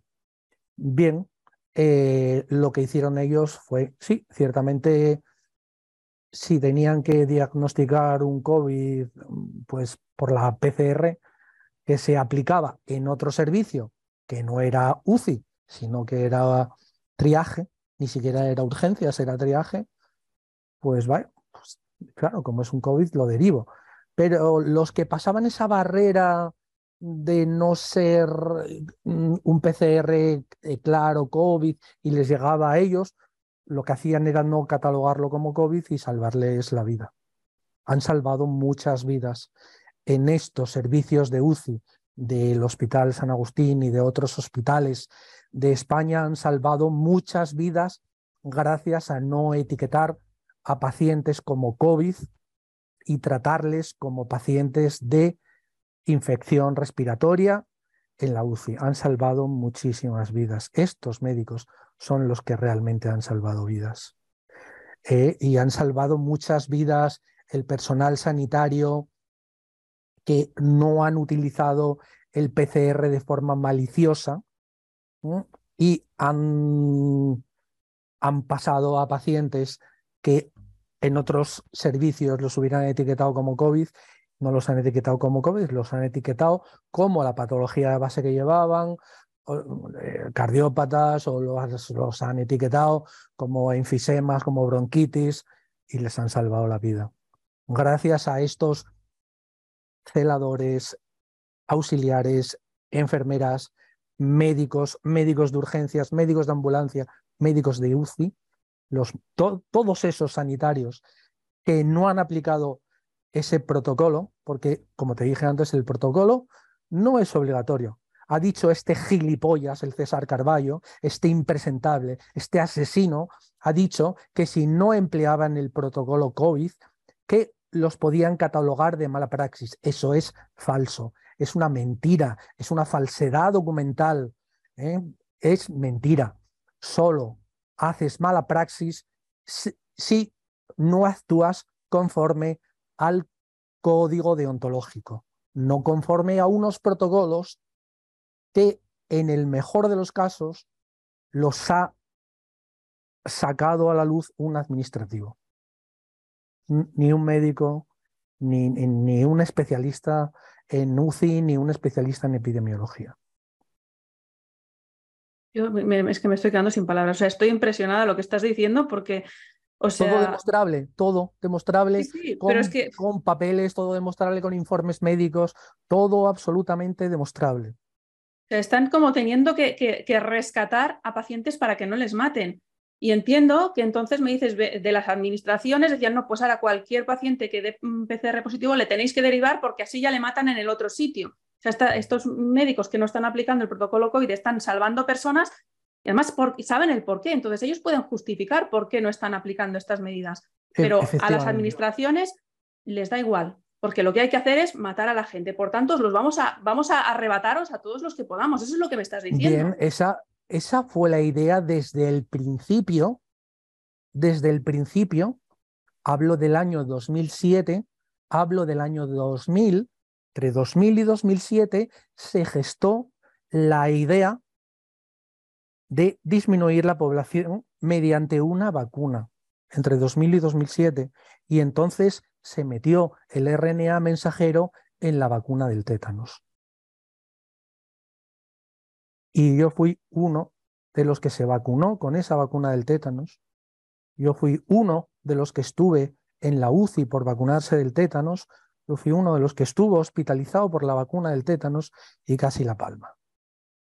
En mi caso en el año 2000, pero se prolongó hasta el año 2007. Y esa vacuna contenía un RNA que era el RNA con el que se experimentó para llegar a este RNA de las llamadas vacunas COVID. Y a mí me tocó. Y yo no la palmé por el cantón duro. Bueno, cuéntanos qué pasó con los ancianos, porque claro, había gente que moría en los hospitales por los protocolos y había gente que no entraba a los hospitales o que les devolvían a su residencia porque necesitamos camas para la gente joven que viene. ¿no? Entonces, ¿qué pasó con los ancianos? Es que lo que pasó con los ancianos fue tal, tal disparate que, que me cuesta mm, trabajo todavía creerme que haya ocurrido eso. ¿Eh? Creerme que, Mm, directores y directoras de residencias de ancianos hayan, hayan colaborado, porque fue una colaboración necesaria en, el, en la idea inicial, ¿no? en la idea de, ah, de crear este, esta, esta pandemia. Eh, si vamos simplemente a, a lo que, a lo que yo estudié, por ejemplo, en 1989 como pandemia, pues esto no ha sido una pandemia, ¿vale? Eh, por eso lo llamo pandemia. Entonces, los ancianos fue el primer paso necesario para instaurar un miedo patológico en la población. Había que hacerlo con alguien, y, pero podían haber sido los niños. ¿eh? Podían haber sido los niños. Nada, simplemente a los ancianos se les, se les catalogó como, como individuos de altísimo riesgo, de altísimo riesgo, que si los hubiéramos catalogado de altísimo riesgo, como lo que yo estudié en sexto de medicina, los hubiéramos salvado todos, porque los hubiéramos aislado en hospitales. Los hubiéramos salvado a todos. La teoría de las pandemias dice que hay que aislar a esas personas en hospitales pero los aislaron en la habitación de la residencia de ancianos. Y claro, evidentemente se murieron de sus patologías de base.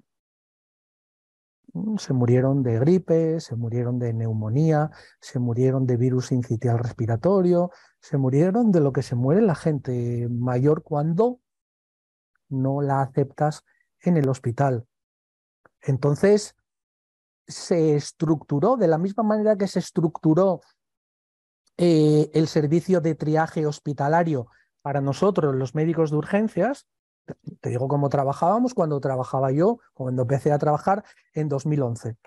Dos pantallas de ordenador y un ordenador. Una pantalla de ordenador para ver el, diagnóstico por imagen, radiografías, ecografías, eh, eh, TAC, y resonancia nuclear magnética, arteriografías, eso en una pantalla y en la otra pantalla en distintas pantallitas pequeñas, en una de ellas íbamos viendo el triaje. Ha entrado una persona que se llama de esta manera, que tiene estos años, que tiene estas patologías básicas y me lo trían de color, de color azul, verde, perdón, verde, azul, eh, amarillo, naranja-rojo, de menos eh, urgencia a más urgencia. Pero aún así, el sentido común te dice que ese triaje lo ha hecho un sanitario, pero no lo ha hecho un médico. Entonces el sentido común te dice que aunque tú veas un color verde, voy a echarle un vistazo a todo, ¿vale? A ver si realmente es verde. ¿eh? Muy pocas veces había equivocación, pero sí que las había. Pero a estos ancianos se les trió a todos de, de color negro. Es decir, nos, de personas no tratables y no recuperables cuando incluso se inventaron el color gris cuando ni el negro, perdón, ni el gris ni el negro existían en el triaje cuando yo trabajaba. Entonces se crearon dos categorías para llamarlos pacientes eh, no valorables en estos momentos, déjalo ahí, ya veremos si lo trío o se me muere en el tiempo, y negro, es decir, no hospitalizable, no tratable, no... Se inventaron esas categorías. ¿Para qué? Ningún hospital de España durante la pandemia, pandemia, ningún hospital de España estuvo saturado en ningún momento. ¿Por qué? Porque se puede demostrar que en todos los hospitales de España había plantas cerradas. Siempre se cierran plantas. Aquí, por ejemplo, suele estar cerrada la, mitad de la planta 4, se deja la mitad para neurología y se cierra la planta 4 para emergencias. Había una emergencia y no abrieron, y no abrieron las plantas. Porque se consideraba que esos ancianos ni tenían posibilidad de vivir, ni tenían el derecho de vivir. Es decir, negro no recuperable y gris ni siquiera te voy a ver. Ni siquiera te voy a ver. Ni siquiera te voy a triar. Eso se hizo. ¿Sí? Había, que, había que demostrar que había una pandemia asesina, de un virus asesino, y eh, qué, qué mejor manera, ¿no? Qué mejor manera. Ayer leí que la, que la compañía de, informática Oculus, que se dedica a hacer juegos online, a crear juegos online, había creado un, unos auriculares con micrófono eh, que tenían un mecanismo, eh, sí, que funcionaba, y que si te morías en el juego tenías opción a activar la opción de que si morías en el juego, morías también en la vida real. Lo vi, lo vi. Bueno, estamos llegando a, a extremos eh, que a, a, mí me parece muy bien que se mueran los gilipollas, pero eh, ir matando indiscriminadamente es otra cosa. Ir matando indiscriminadamente es otra cosa. Lo que, lo que hicieron con los ancianos fue matar indiscriminadamente. Y hay declaraciones de eh, que, se han visto no en los telediarios, pero que sí existen y que están muchas de ellas depositadas en juzgados para ver lo que pasa, declaraciones de directores y directoras de residencias de ancianos que desde el minuto uno o menos uno no quisieron colaborar con esta patraña con este asesinato y que, y que no se les murió. Más, que no se les murió más, más internos de los que se mueren habitualmente. Yo he trabajado muchísimo, muchísimo, muchísimo en residencias de ancianos porque hubo dos años que no trabajé en la seguridad social, eh, ya, esto jovencito, ¿no? con 25, 26 años, porque la bolsa de trabajo estaba muy saturada y esos dos años estuve trabajando en, en docencia eh, para comisiones obreras, UGT, FUCOMI, eh, eh, em, empresas del Estado que se dedicaban a dar cursos de auxiliar de enfermería y de enfermería. Y estuve trabajando ese tiempo Y, y no sé lo que quería decir con él. De, las residencias de ancianos. Ah, sí, sí. Y entonces dábamos cursos de auxiliar de geriatría y tenía que, aparte de dar el curso, eh, tenía muchas prácticas, cuatro meses de prácticas, y, yo supervisaba esas prácticas eh, en residencias eh, que, ah, que voluntariamente cedían este espacio para formarse las auxiliares. Y, he visto pues, cuál es el, el, el número de, fallecidos aproximadamente por semana, por mes, y luego cuando trabajé de médico forense, también acudía mucho a residencias de ancianos para hacer incapacitaciones de personas demenciadas para que la familia, eh, para que no mal gestionaran su patrimonio y vendieran pues una finca por dos euros, ¿no? y siempre me ha gustado mucho ese trabajo, siempre me ha gustado mucho ver esas residencias de ancianos y pensar en cuál acabaría yo en gestionar alguna. La verdad que sí que la tengo elegida. muy bien, muy bien. Es la residencia de Serantes, de Tapia de Casariego, y ahí, quiero que me. una residencia de la, del Estado, de la Seguridad Social, ahí quiero que me, que me ingresen, pero no como decía uno de mis hijos, papá, mm, dinos que, a qué residencia te internamos cuando cumplas 50 años. Eso me decía mi hijo Jaime, te, voy a aplastar la cabeza. Ay, Manuel, eh, quería preguntarte un par de cosas aún de, lo que estás viendo ahora con las vacunas, que nos hemos ido al tema de, de lo que pasó en 2020 y creo que, hay algunas cosas que, bueno, que te quería preguntar y, no te las he preguntado. Eh, el tema de las muertes súbitas. O sea, estás viendo realmente muchas muertes súbitas en jóvenes deportistas, personas sanas.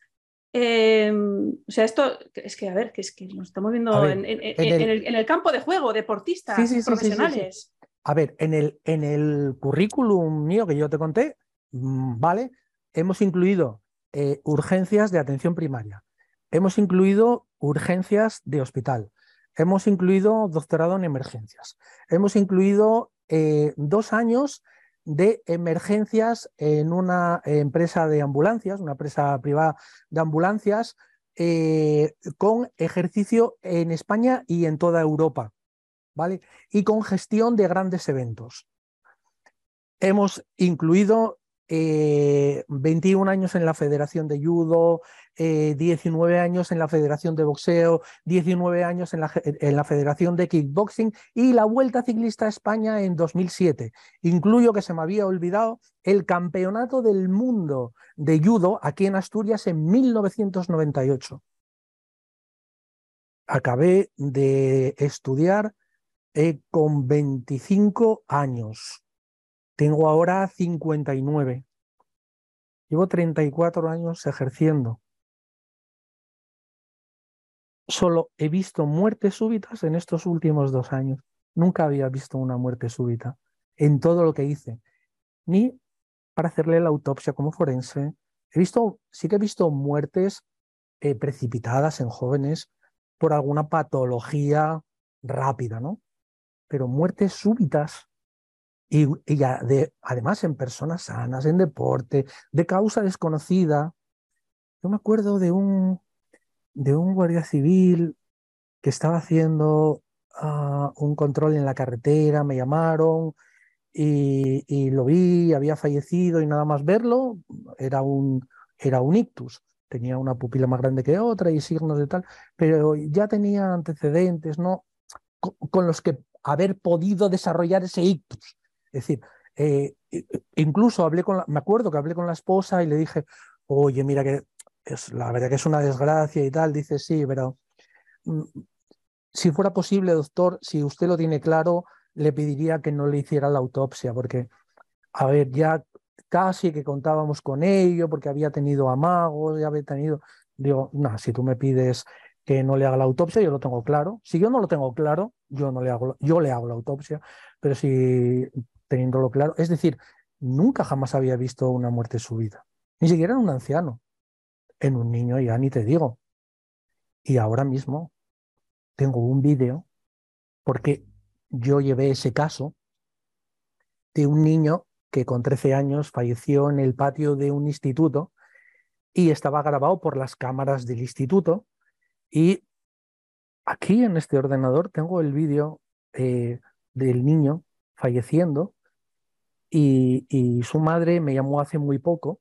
Todavía, mm, a ver, yo todos los datos que tengo de las personas me voy deshaciendo de ellos cuando me piden, doctor, esto ya está solucionado, por favor, elimine todos mis datos de su sistema informático, si me hace el favor, por supuesto.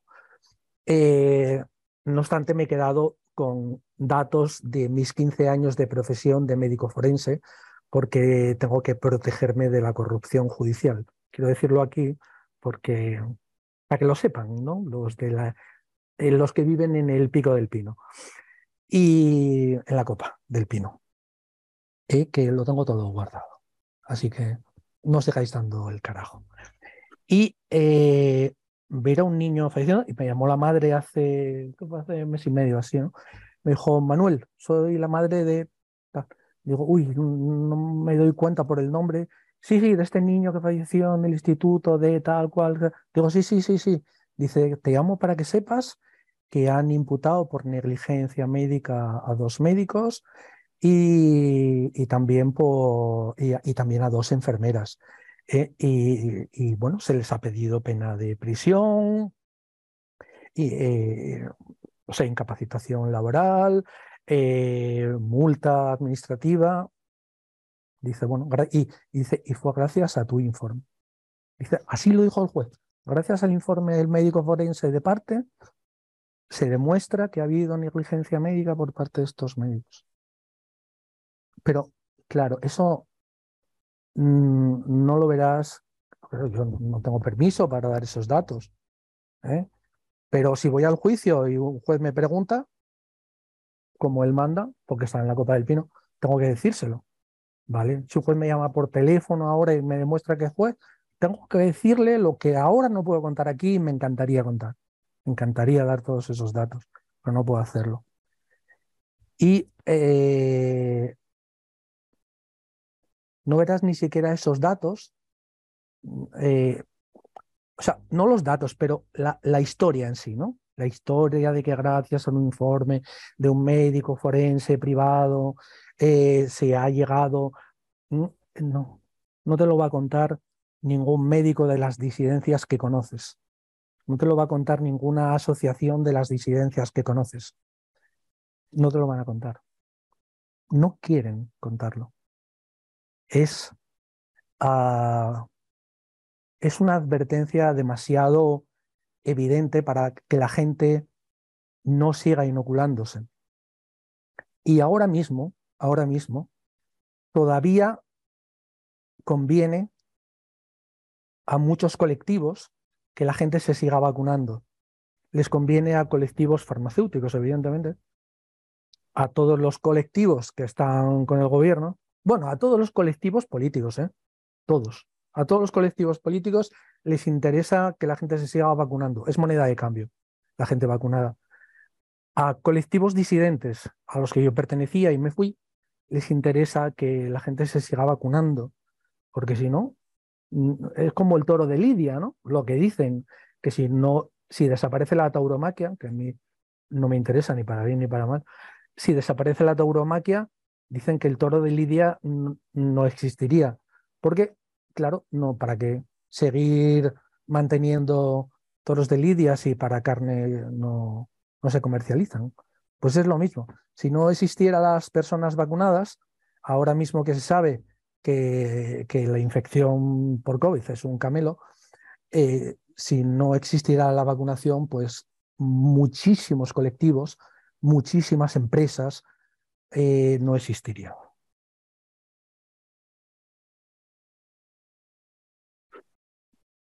Pero a ver, entiendo yo mm. que estos colectivos disidentes, mm. o sea, el objetivo es parar todo esto. O sea, si me dices, si me dices que yo, pues si, todo esto se soluciona, yo cierro mi podcast, ¿sabes? O sea, yo empecé a hacer esto porque dije, tengo que hacer algo, no gano dinero con esto. Entonces, entiendo que la gente... La gente que está dedicando su tiempo a hacer todas estas cosas, a, a concienciar a la gente, a abrir los ojos, ¿qué mejor cosa puede pasar que la gente se deje de vacunar? Ya, pero mm, ahora mismo que es, estamos en el punto álgido, estamos. ¿te imaginas el tobogán?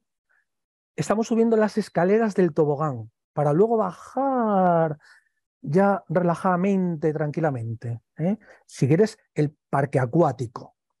Estamos subiendo las escaleras del parque acuático para meternos en el kamikaze, que es lo que más nos gusta, y nos deslizamos y tenemos un, hay un, una cantidad de adrenalina cuando bajamos que, que, nos viene muy bien. Estamos en el último escalón. Estamos justo casi para pasar al otro lado, pero ese paso es el más difícil y ahora mismo estamos en ese paso. Si ahora mismo la gente dejara de vacunarse, no podríamos casi demostrar que las vacunas están matando. Esas vacunas no hay, suficientes casos ya. No hay suficientes, si tú lo estás diciendo, no hay suficientes casos para demostrar que están matando y, lo que vendrá, porque habrá gente que tendrá problemas al cabo de dos, tres, cinco años. Pues ahora mismo se ve que no hay suficientes casos porque eh, mm, yo he llevado eh, ahora mismo 28 juicios y, me han preguntado a la asociación a la que antes pertenecía, eh, ¿y cuántos has ganado? 28. ¿De verdad? Sí. ¿Y vosotros?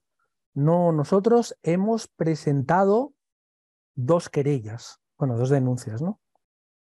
Bueno, estás hablando de médicos por la verdad, porque me dijiste que querías contarlo. estás hablando de médicos por la verdad. Yo estaba en médicos por la verdad y simplemente lo dejé porque mi ritmo es más frenético que el de médicos por la verdad. Yo soy hiperactivo y ellos son muy calmados.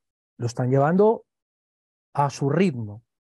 Y su ritmo son asambleas, su ritmo son manifestaciones con tambores. Yo siempre he dicho, ¿eh? una manifestación en la que haya música no sirve para nada.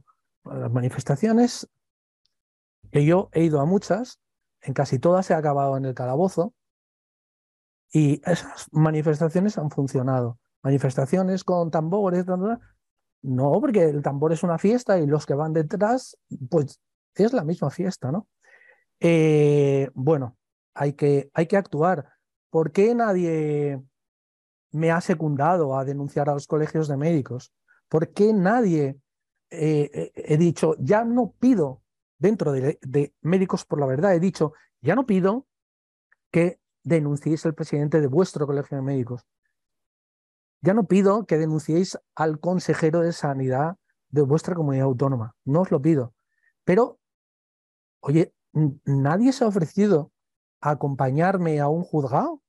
Nadie se ha ofrecido a acompañarme a una videoconferencia por si me quedo en blanco y tenerte aquí al lado y, soplarme como en el teatro. Nadie ha venido conmigo, nadie se ha ofrecido. Se ofreció una persona, una persona que vive aquí muy cerca y que yo ya sabía que, que era evidente que esta persona se iba a ofrecer. Lo que pasa que por su estado de salud no puede. Y todos saben, los doscientos y pico integrantes en aquel momento de Médicos por la Verdad, todos sabían que esa persona que está ahí dándolo todo por su situación sanitaria, ni puede acompañarme, ni puede ayudarme a hacer un escrito. Y, sin embargo esa persona se ofreció y todos los demás no dijeron ni pío.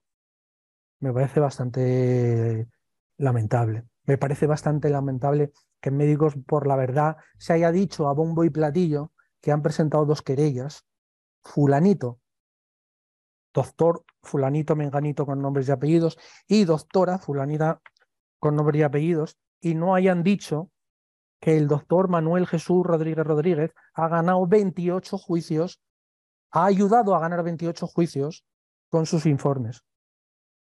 No sé. Entonces, ya la última fue cuando ya Médicos por la Verdad quisimos dar un comunicado de emergencia sanitaria por las, por las vacunaciones. Tengo que decir vacunaciones porque si no la gente No me entiende. Si digo inoculaciones, la gente no va a entender. Por las vacunaciones contra el COVID. Esas vacunas que, eh, insisto en que son un veneno.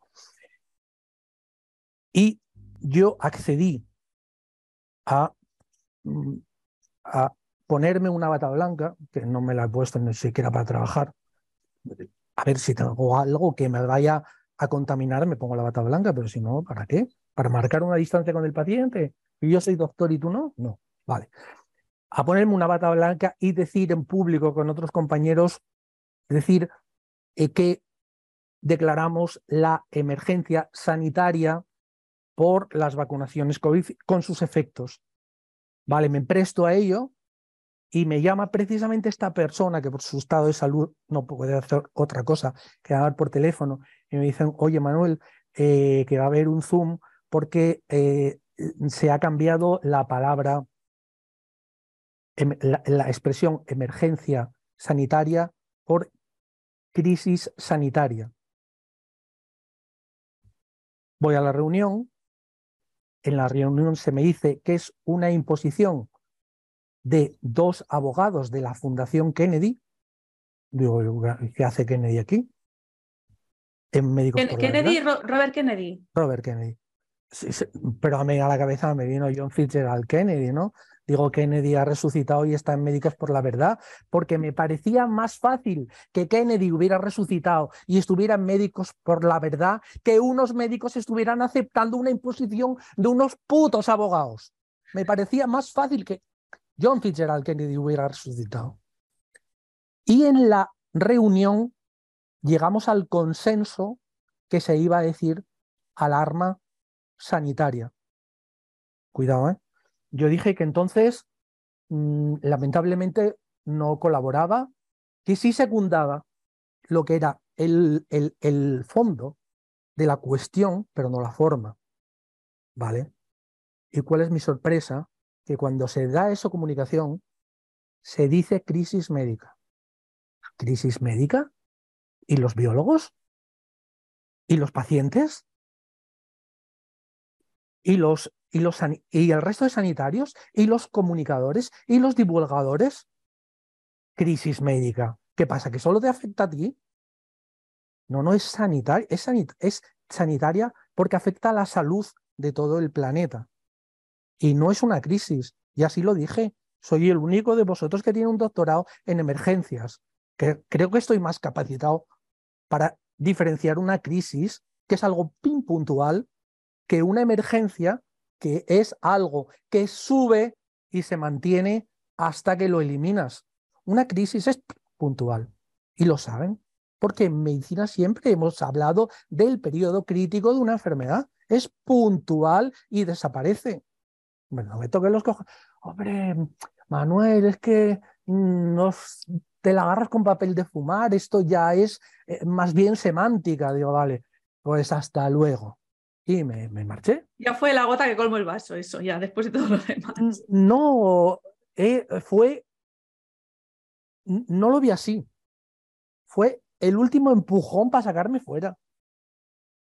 Y no, no quiero pelear con compañeros por lo menos con compañeros que no han matado a nadie, por lo menos. Por lo menos en Médicos por la Verdad no hay nadie que haya matado a nadie, como en el resto de médicos, ¿no? Oye, una cosa, eh, ¿puedes explicarnos qué hay en la vacuna que provoca esas paradas cardíacas fulminantes? Los, los ictus entiendo que son por los, por los coágulos, ¿no? Digo para que la gente lo entienda, porque es como, ah, no, ¿cómo va a ser una vacuna? No, no, no, no. Eh, eh, no son. Los, coágulos lo que producen es mm, un problema respiratorio mm, puntual y fatal. Los coágulos donde van es a los pulmones. Sin embargo, el corazón sufre dos alteraciones. Una es la, miocarditis, ¿eh? la inflamación del ventrículo izquierdo, que es lo que tiene ahora mismo muchas personas, entre ellas, bueno, pues un cantante de un grupo de los 90 que todos respetábamos muchísimo, ¿no? y, que yo estuve de médico en, en, uno de sus conciertos en Oviedo, contratado por Cruz Roja. Se me olvidó decir eso. Estuve de médico en conciertos de, de toda de grupos muy conocidos, pues este, el último de la fila, Víctor Manuel, también de U2, Mike Oldfield, eh, contratado por, por Cruz Roja. Muchos, Norma Duval, Leticia Sabater. Ahí disfrutando. A tope.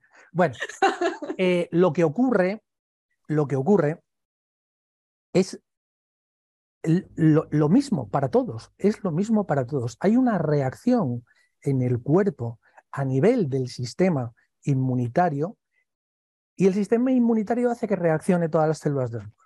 Y una de las reacciones es química, es química en las, glándulas suprarrenales que están encima del riñón y producen unas sustancias que Mm, se liberan directamente a la sangre unas sustancias químicas que se llaman catecolaminas, se liberan directamente a la sangre, esas sustancias van a parar eh, a, todos los órganos, en todos los órganos les hacen un efecto y en el corazón lo que hacen esas sustancias es crear mm, unas palpitaciones tan rápidas que nosotros llamamos fibrilación ventricular, que son tan rápidas que es como si se te hubiera parado el corazón, porque es tan rápido que es inefectivo. ¿Te acuerdas de los dibujos animados cuando, cuando un dibujo animado echa a correr que al principio hace eh, como un remolino de sus patas, pero no se mueve el sitio? Pues eso es lo que le pasa al corazón en la fibrilación ventricular. Da muchas palpitaciones, pero no expulsa sangre. Y entonces se, es el equivalente a una parada cardíaca te queda como agarrotado, ¿no? Es como las personas que tienen Parkinson, ¿no? Que te tiemblan mucho, pero ya un momento algo que se así, Algo así, algo así, algo así. Con un desfibrilador, de verdad que podrían salir, pero no tenemos desfibriladores en todos los lados. Pero sí que, eh, bueno, e, eso es lo que pasa en esas paradas cardíacas. Y luego la otra patología eh, cardíaca que desencadena eh, estas sustancias venenosas de Pfizer, Moderna y Janssen es la, ese crecimiento del corazón que hace que el corazón crezca tanto que no tiene sangre para sí mismo y es el equivalente a un infarto. Y luego los ictus, entonces me dices, ¿no es de los coágulos los ictus? Sí, los ictus son de los coágulos. O sea que un trozo se desprende y va, llega al cerebro.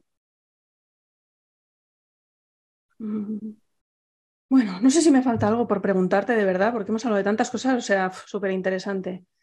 Eh, no sé si me, si, me ha olvidado algo. A ver, a ver Sí, algo ah, sí, una cosa que te quería preguntar. El otro día me la comentaste y me pareció muy interesante para ayudar a la gente que ya se ha vacunado, que pueda eh, tener ya síntomas de alteración de la coagulación o para prevenirlos, ¿no? Me dijiste que algo se podía hacer. Sí, sí. Eh, todas las personas vacunadas que ahora mismo se arrepientan de lo que han hecho, eh, Médicos por la Verdad les ofrece unas alternativas a, la mm, bueno a, lo que están haciendo eh, con, con estas personas en la seguridad social, que es no tratarlas y darles paracetamol, pues los médicos que, eh, que, están en Médicos por la Verdad, y bueno, yo mismo, cualquier médico, eh, digamos, de la disidencia, puede aportar eh, posibilidades de tratamiento para estas personas. Esas posibilidades incluyen pues, sustancias naturales que estimulen el, el sistema inmune, vitamina D, un cuarto de aspirina todos los días, eh, hasta que veamos cómo se va desarrollando esto y si estas personas con estas patologías en el sistema inmune, su sistema inmune se regenera, que es algo que tendremos que esperar todavía un par de años, se regenera o queda debilitado para siempre. Pero, pero sí es cierto que Médicos por la Verdad está ofreciendo ese tratamiento alternativo del que tengo que decir que es tremendamente eficaz, tremendamente eficaz, eh, que Médicos por la Verdad en ese sentido está funcionando muy bien tienen un teléfono de atención a estas personas y las están tratando eh, maravillosamente bien. Vale, o sea, entiendo que, eh, que, bueno, que eso, que de momento está funcionando, pero la cosa es si tendrán que estar con este tratamiento, ¿no? Eh, siempre, o si resulta que como consecuencia de, tener el ARN mensajero se ha modificado su ADN de forma permanente y ya sus células ya no son capaces de, reproducirse. Sí, yo eh, quiero hablar de un, de un fármaco que, bueno, fármaco, de algo que yo llevo utilizando desde 1989 eh, con, con, niños con un sistema inmune un poco bajito y que estos niños que estaban siempre malos, con mocos, con infecciones, y es algo que se puede adquirir en cualquier farmacia, se llama inmunoferón, eh, se fabrica en Cantabria, un laboratorio específico para Cantabria, y lleva equinaxia, lleva propóleo, lleva, bueno, lleva algunas sustancias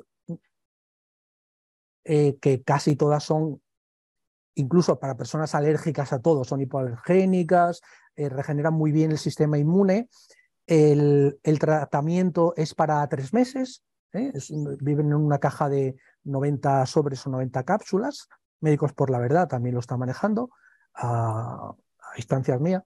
Y el inmunoferón funciona muy bien, es algo sano, te tomas un sobre al día durante 90 días o el último mes cada dos días o bueno, eso lo puedes leer en el prospecto.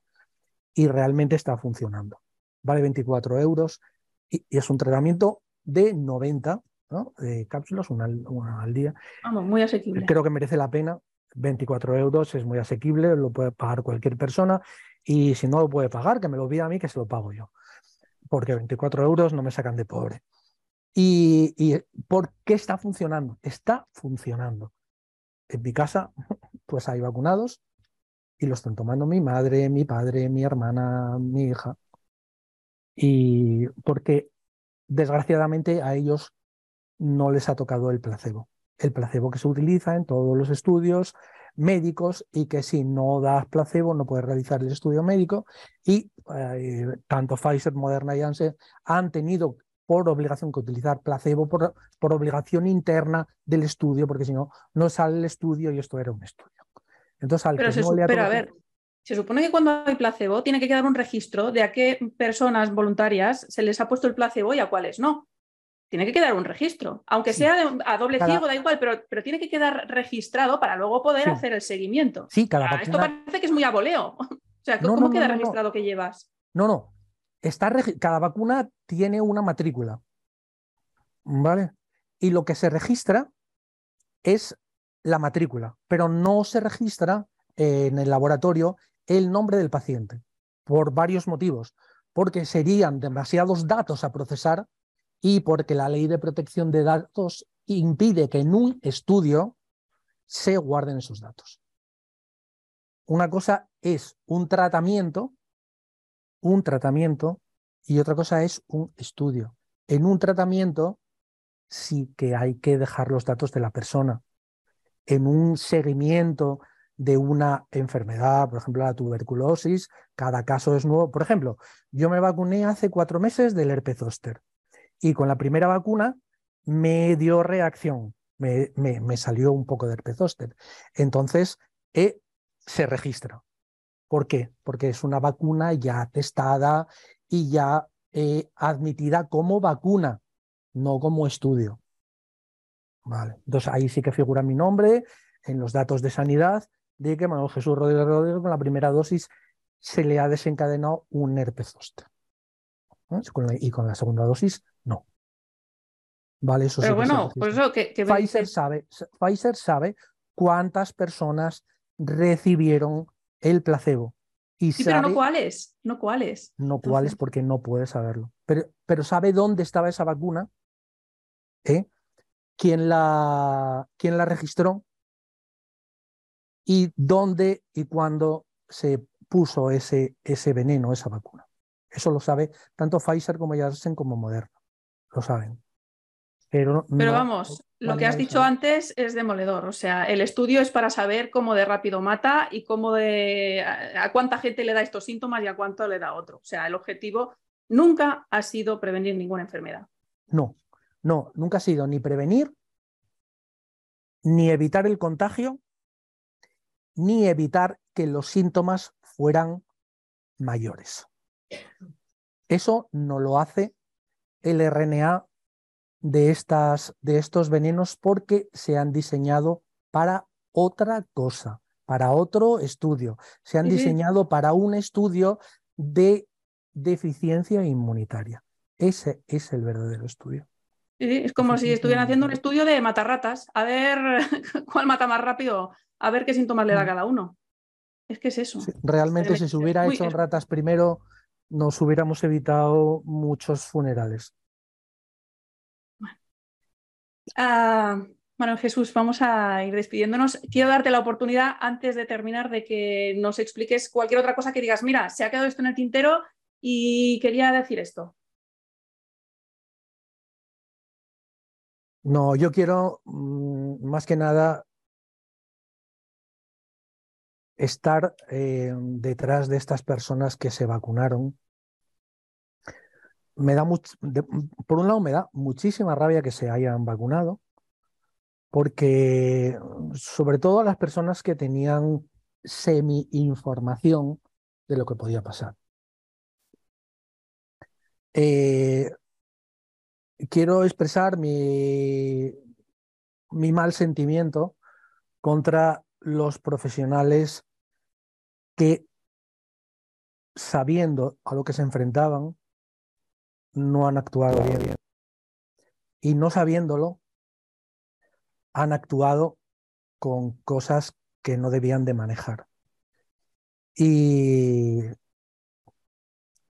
quiero decir que aquí todavía nadie ha dicho, perdón, lo siento. Y creo que estamos en el momento.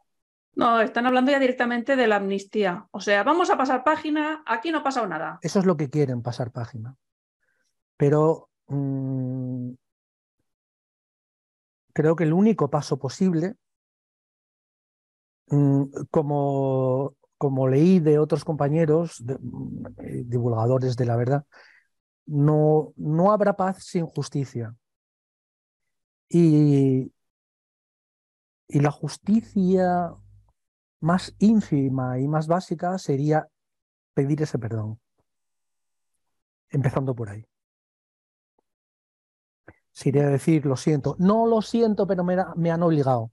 Eres gilipollas, no te sabes el código de Nuremberg. ¿Eh?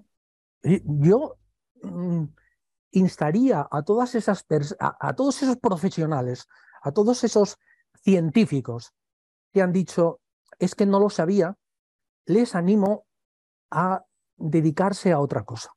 Les animo a dejar la profesión porque si no lo sabías es que no te has reciclado y no te has leído libros mientras trabajabas porque sabes que te tienes que actualizar. Y si no lo sabías, es que no te has actualizado.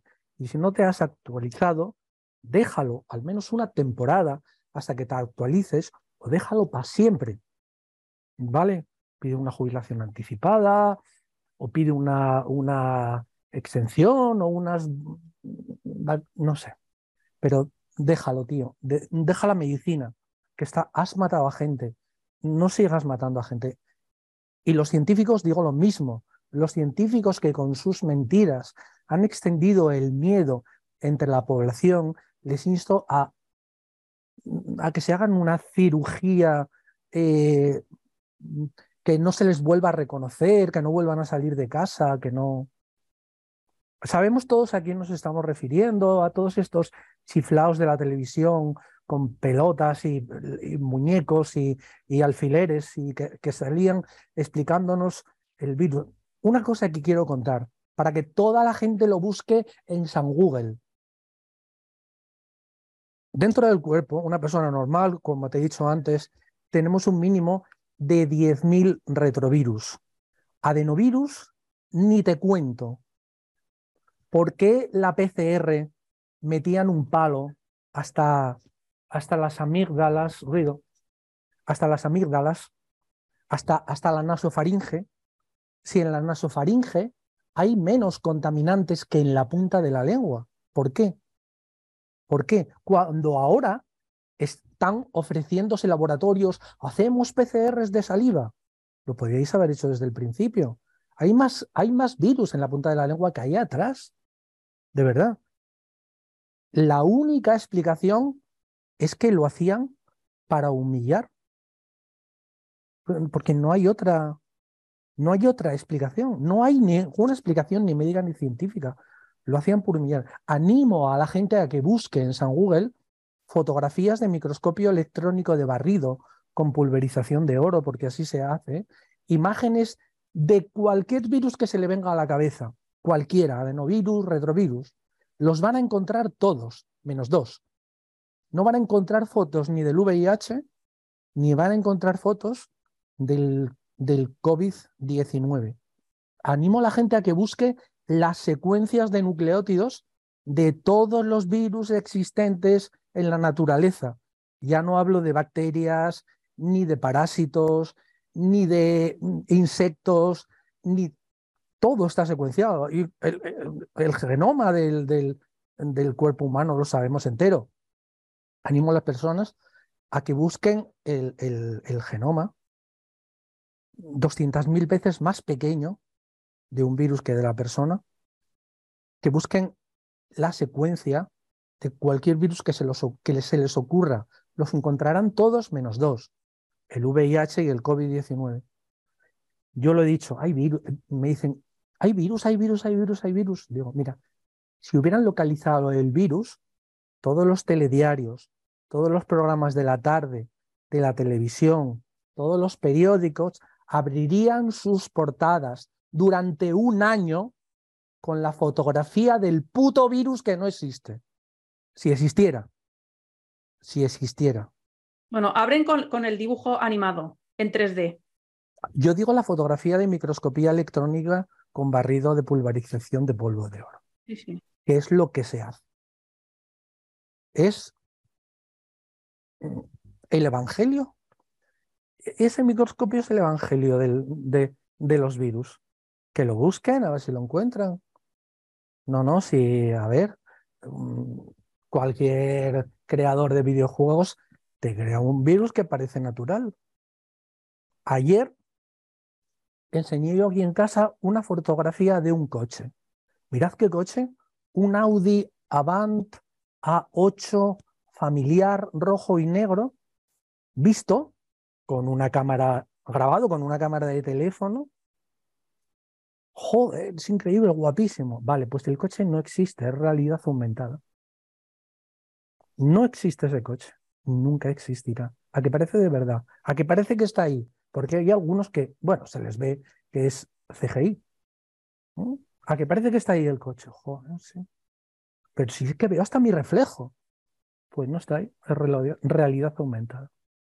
Vale, enséñame que lo busquen, por favor, que lo busquen, que lo busquen a ver si se van convenciendo de que todo fue una mentira desde el principio. Les animo a comprar, les animo a comprarse un microscopio óptico de 24 euros en Amazon, ¿vale? Que cojan una mascarilla y que miren solo una cosa. Bueno, dos cosas. Lo primero, el envase de la mascarilla, que dice que no protege contra virus. Y lo segundo, que miren las fibras de celulosa que es, y las comparen con la celulosa de una hoja de papel, de un folio. Veis que son absolutamente diferentes. Las fibras de celulosa de la mascarilla son cilíndricas con rayitas y las fibras de celulosa del papel son planas, son irregulares. esas fibras de celulosa de la mascarilla son celulosa artificial y cuando entran en el pulmón cuando ¿eh? simplemente frotarte contra la nariz, se sueltan, las respiras, entra en el pulmón y produce fibrosis pulmonar. Tengo incluso en la familia una persona con un diagnóstico de demencia, diagnóstico de un neurólogo. Demencia por uso prolongado de la mascarilla, demencia. En la familia, mi tía carnal, demencia por uso excesivo de la mascarilla. Yo ya no sé cómo explicarlo. Hay días que lo llevo muy mal. Gracias a vosotros que estáis difundiendo esos mensajes y cuantos más seáis, más se difundirá. Y bueno, ojalá, ojalá la gente eh, entienda que ha sido todo una mentira y no pasa nada por equivocarse. Yo me equivoco todos los días cien mil veces al día. No pasa nada por equivocarse y haberse puesto una vacuna. Pero si, si admites que, que, te has equivocado y acudes a nuestros compañeros, lo llevarás mejor.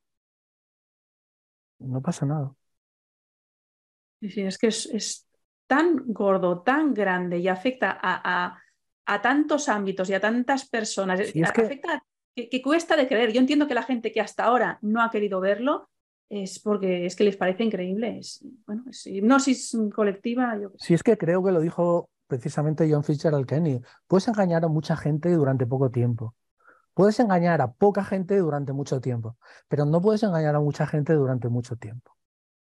Y evidentemente esto tiene que reventar. Ahora lo que están haciendo es buscar la escapatoria.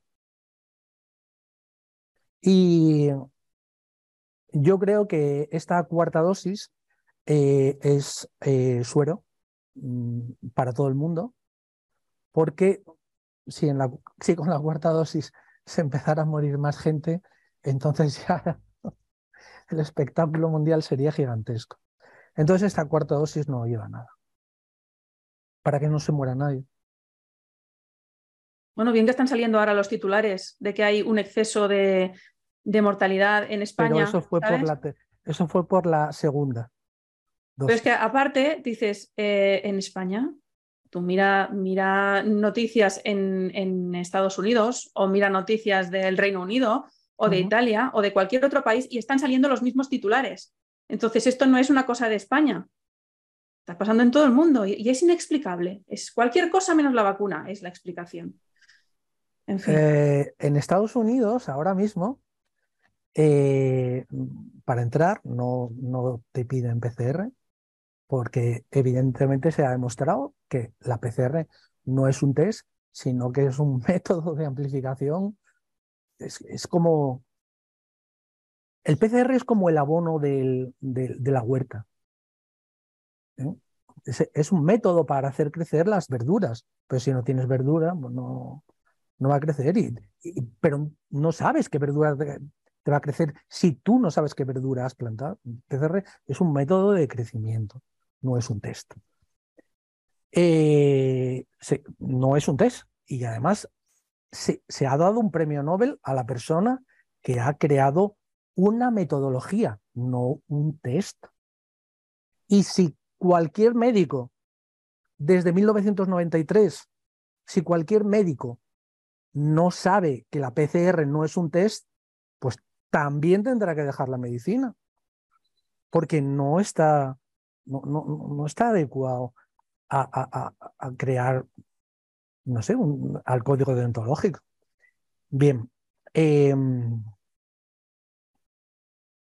en Estados Unidos no piden PCR, no piden pero si te has puesto más de dos vacunas. Piden, piden dos vacunas puestas en cualquier momento, con cualquier espacio de tiempo, y no te dejan entrar si llevas dosis de refuerzo. En Estados Unidos ahora si llevas el pasaporte COVID completo con tres, no te dejan entrar. Así que mejor lo guardas y porque no te van a dejar entrar, te van a ingresar en un hospital, te van a hacer una cuarentena, te van a someter a múltiples y a múltiples eh, Mm, detecciones médicas y todo lo vas a tener que pagar tú. Y la medicina en Estados Unidos no cuesta una urgencia 80 euros como cuesta aquí, cuesta 8.000. Así que...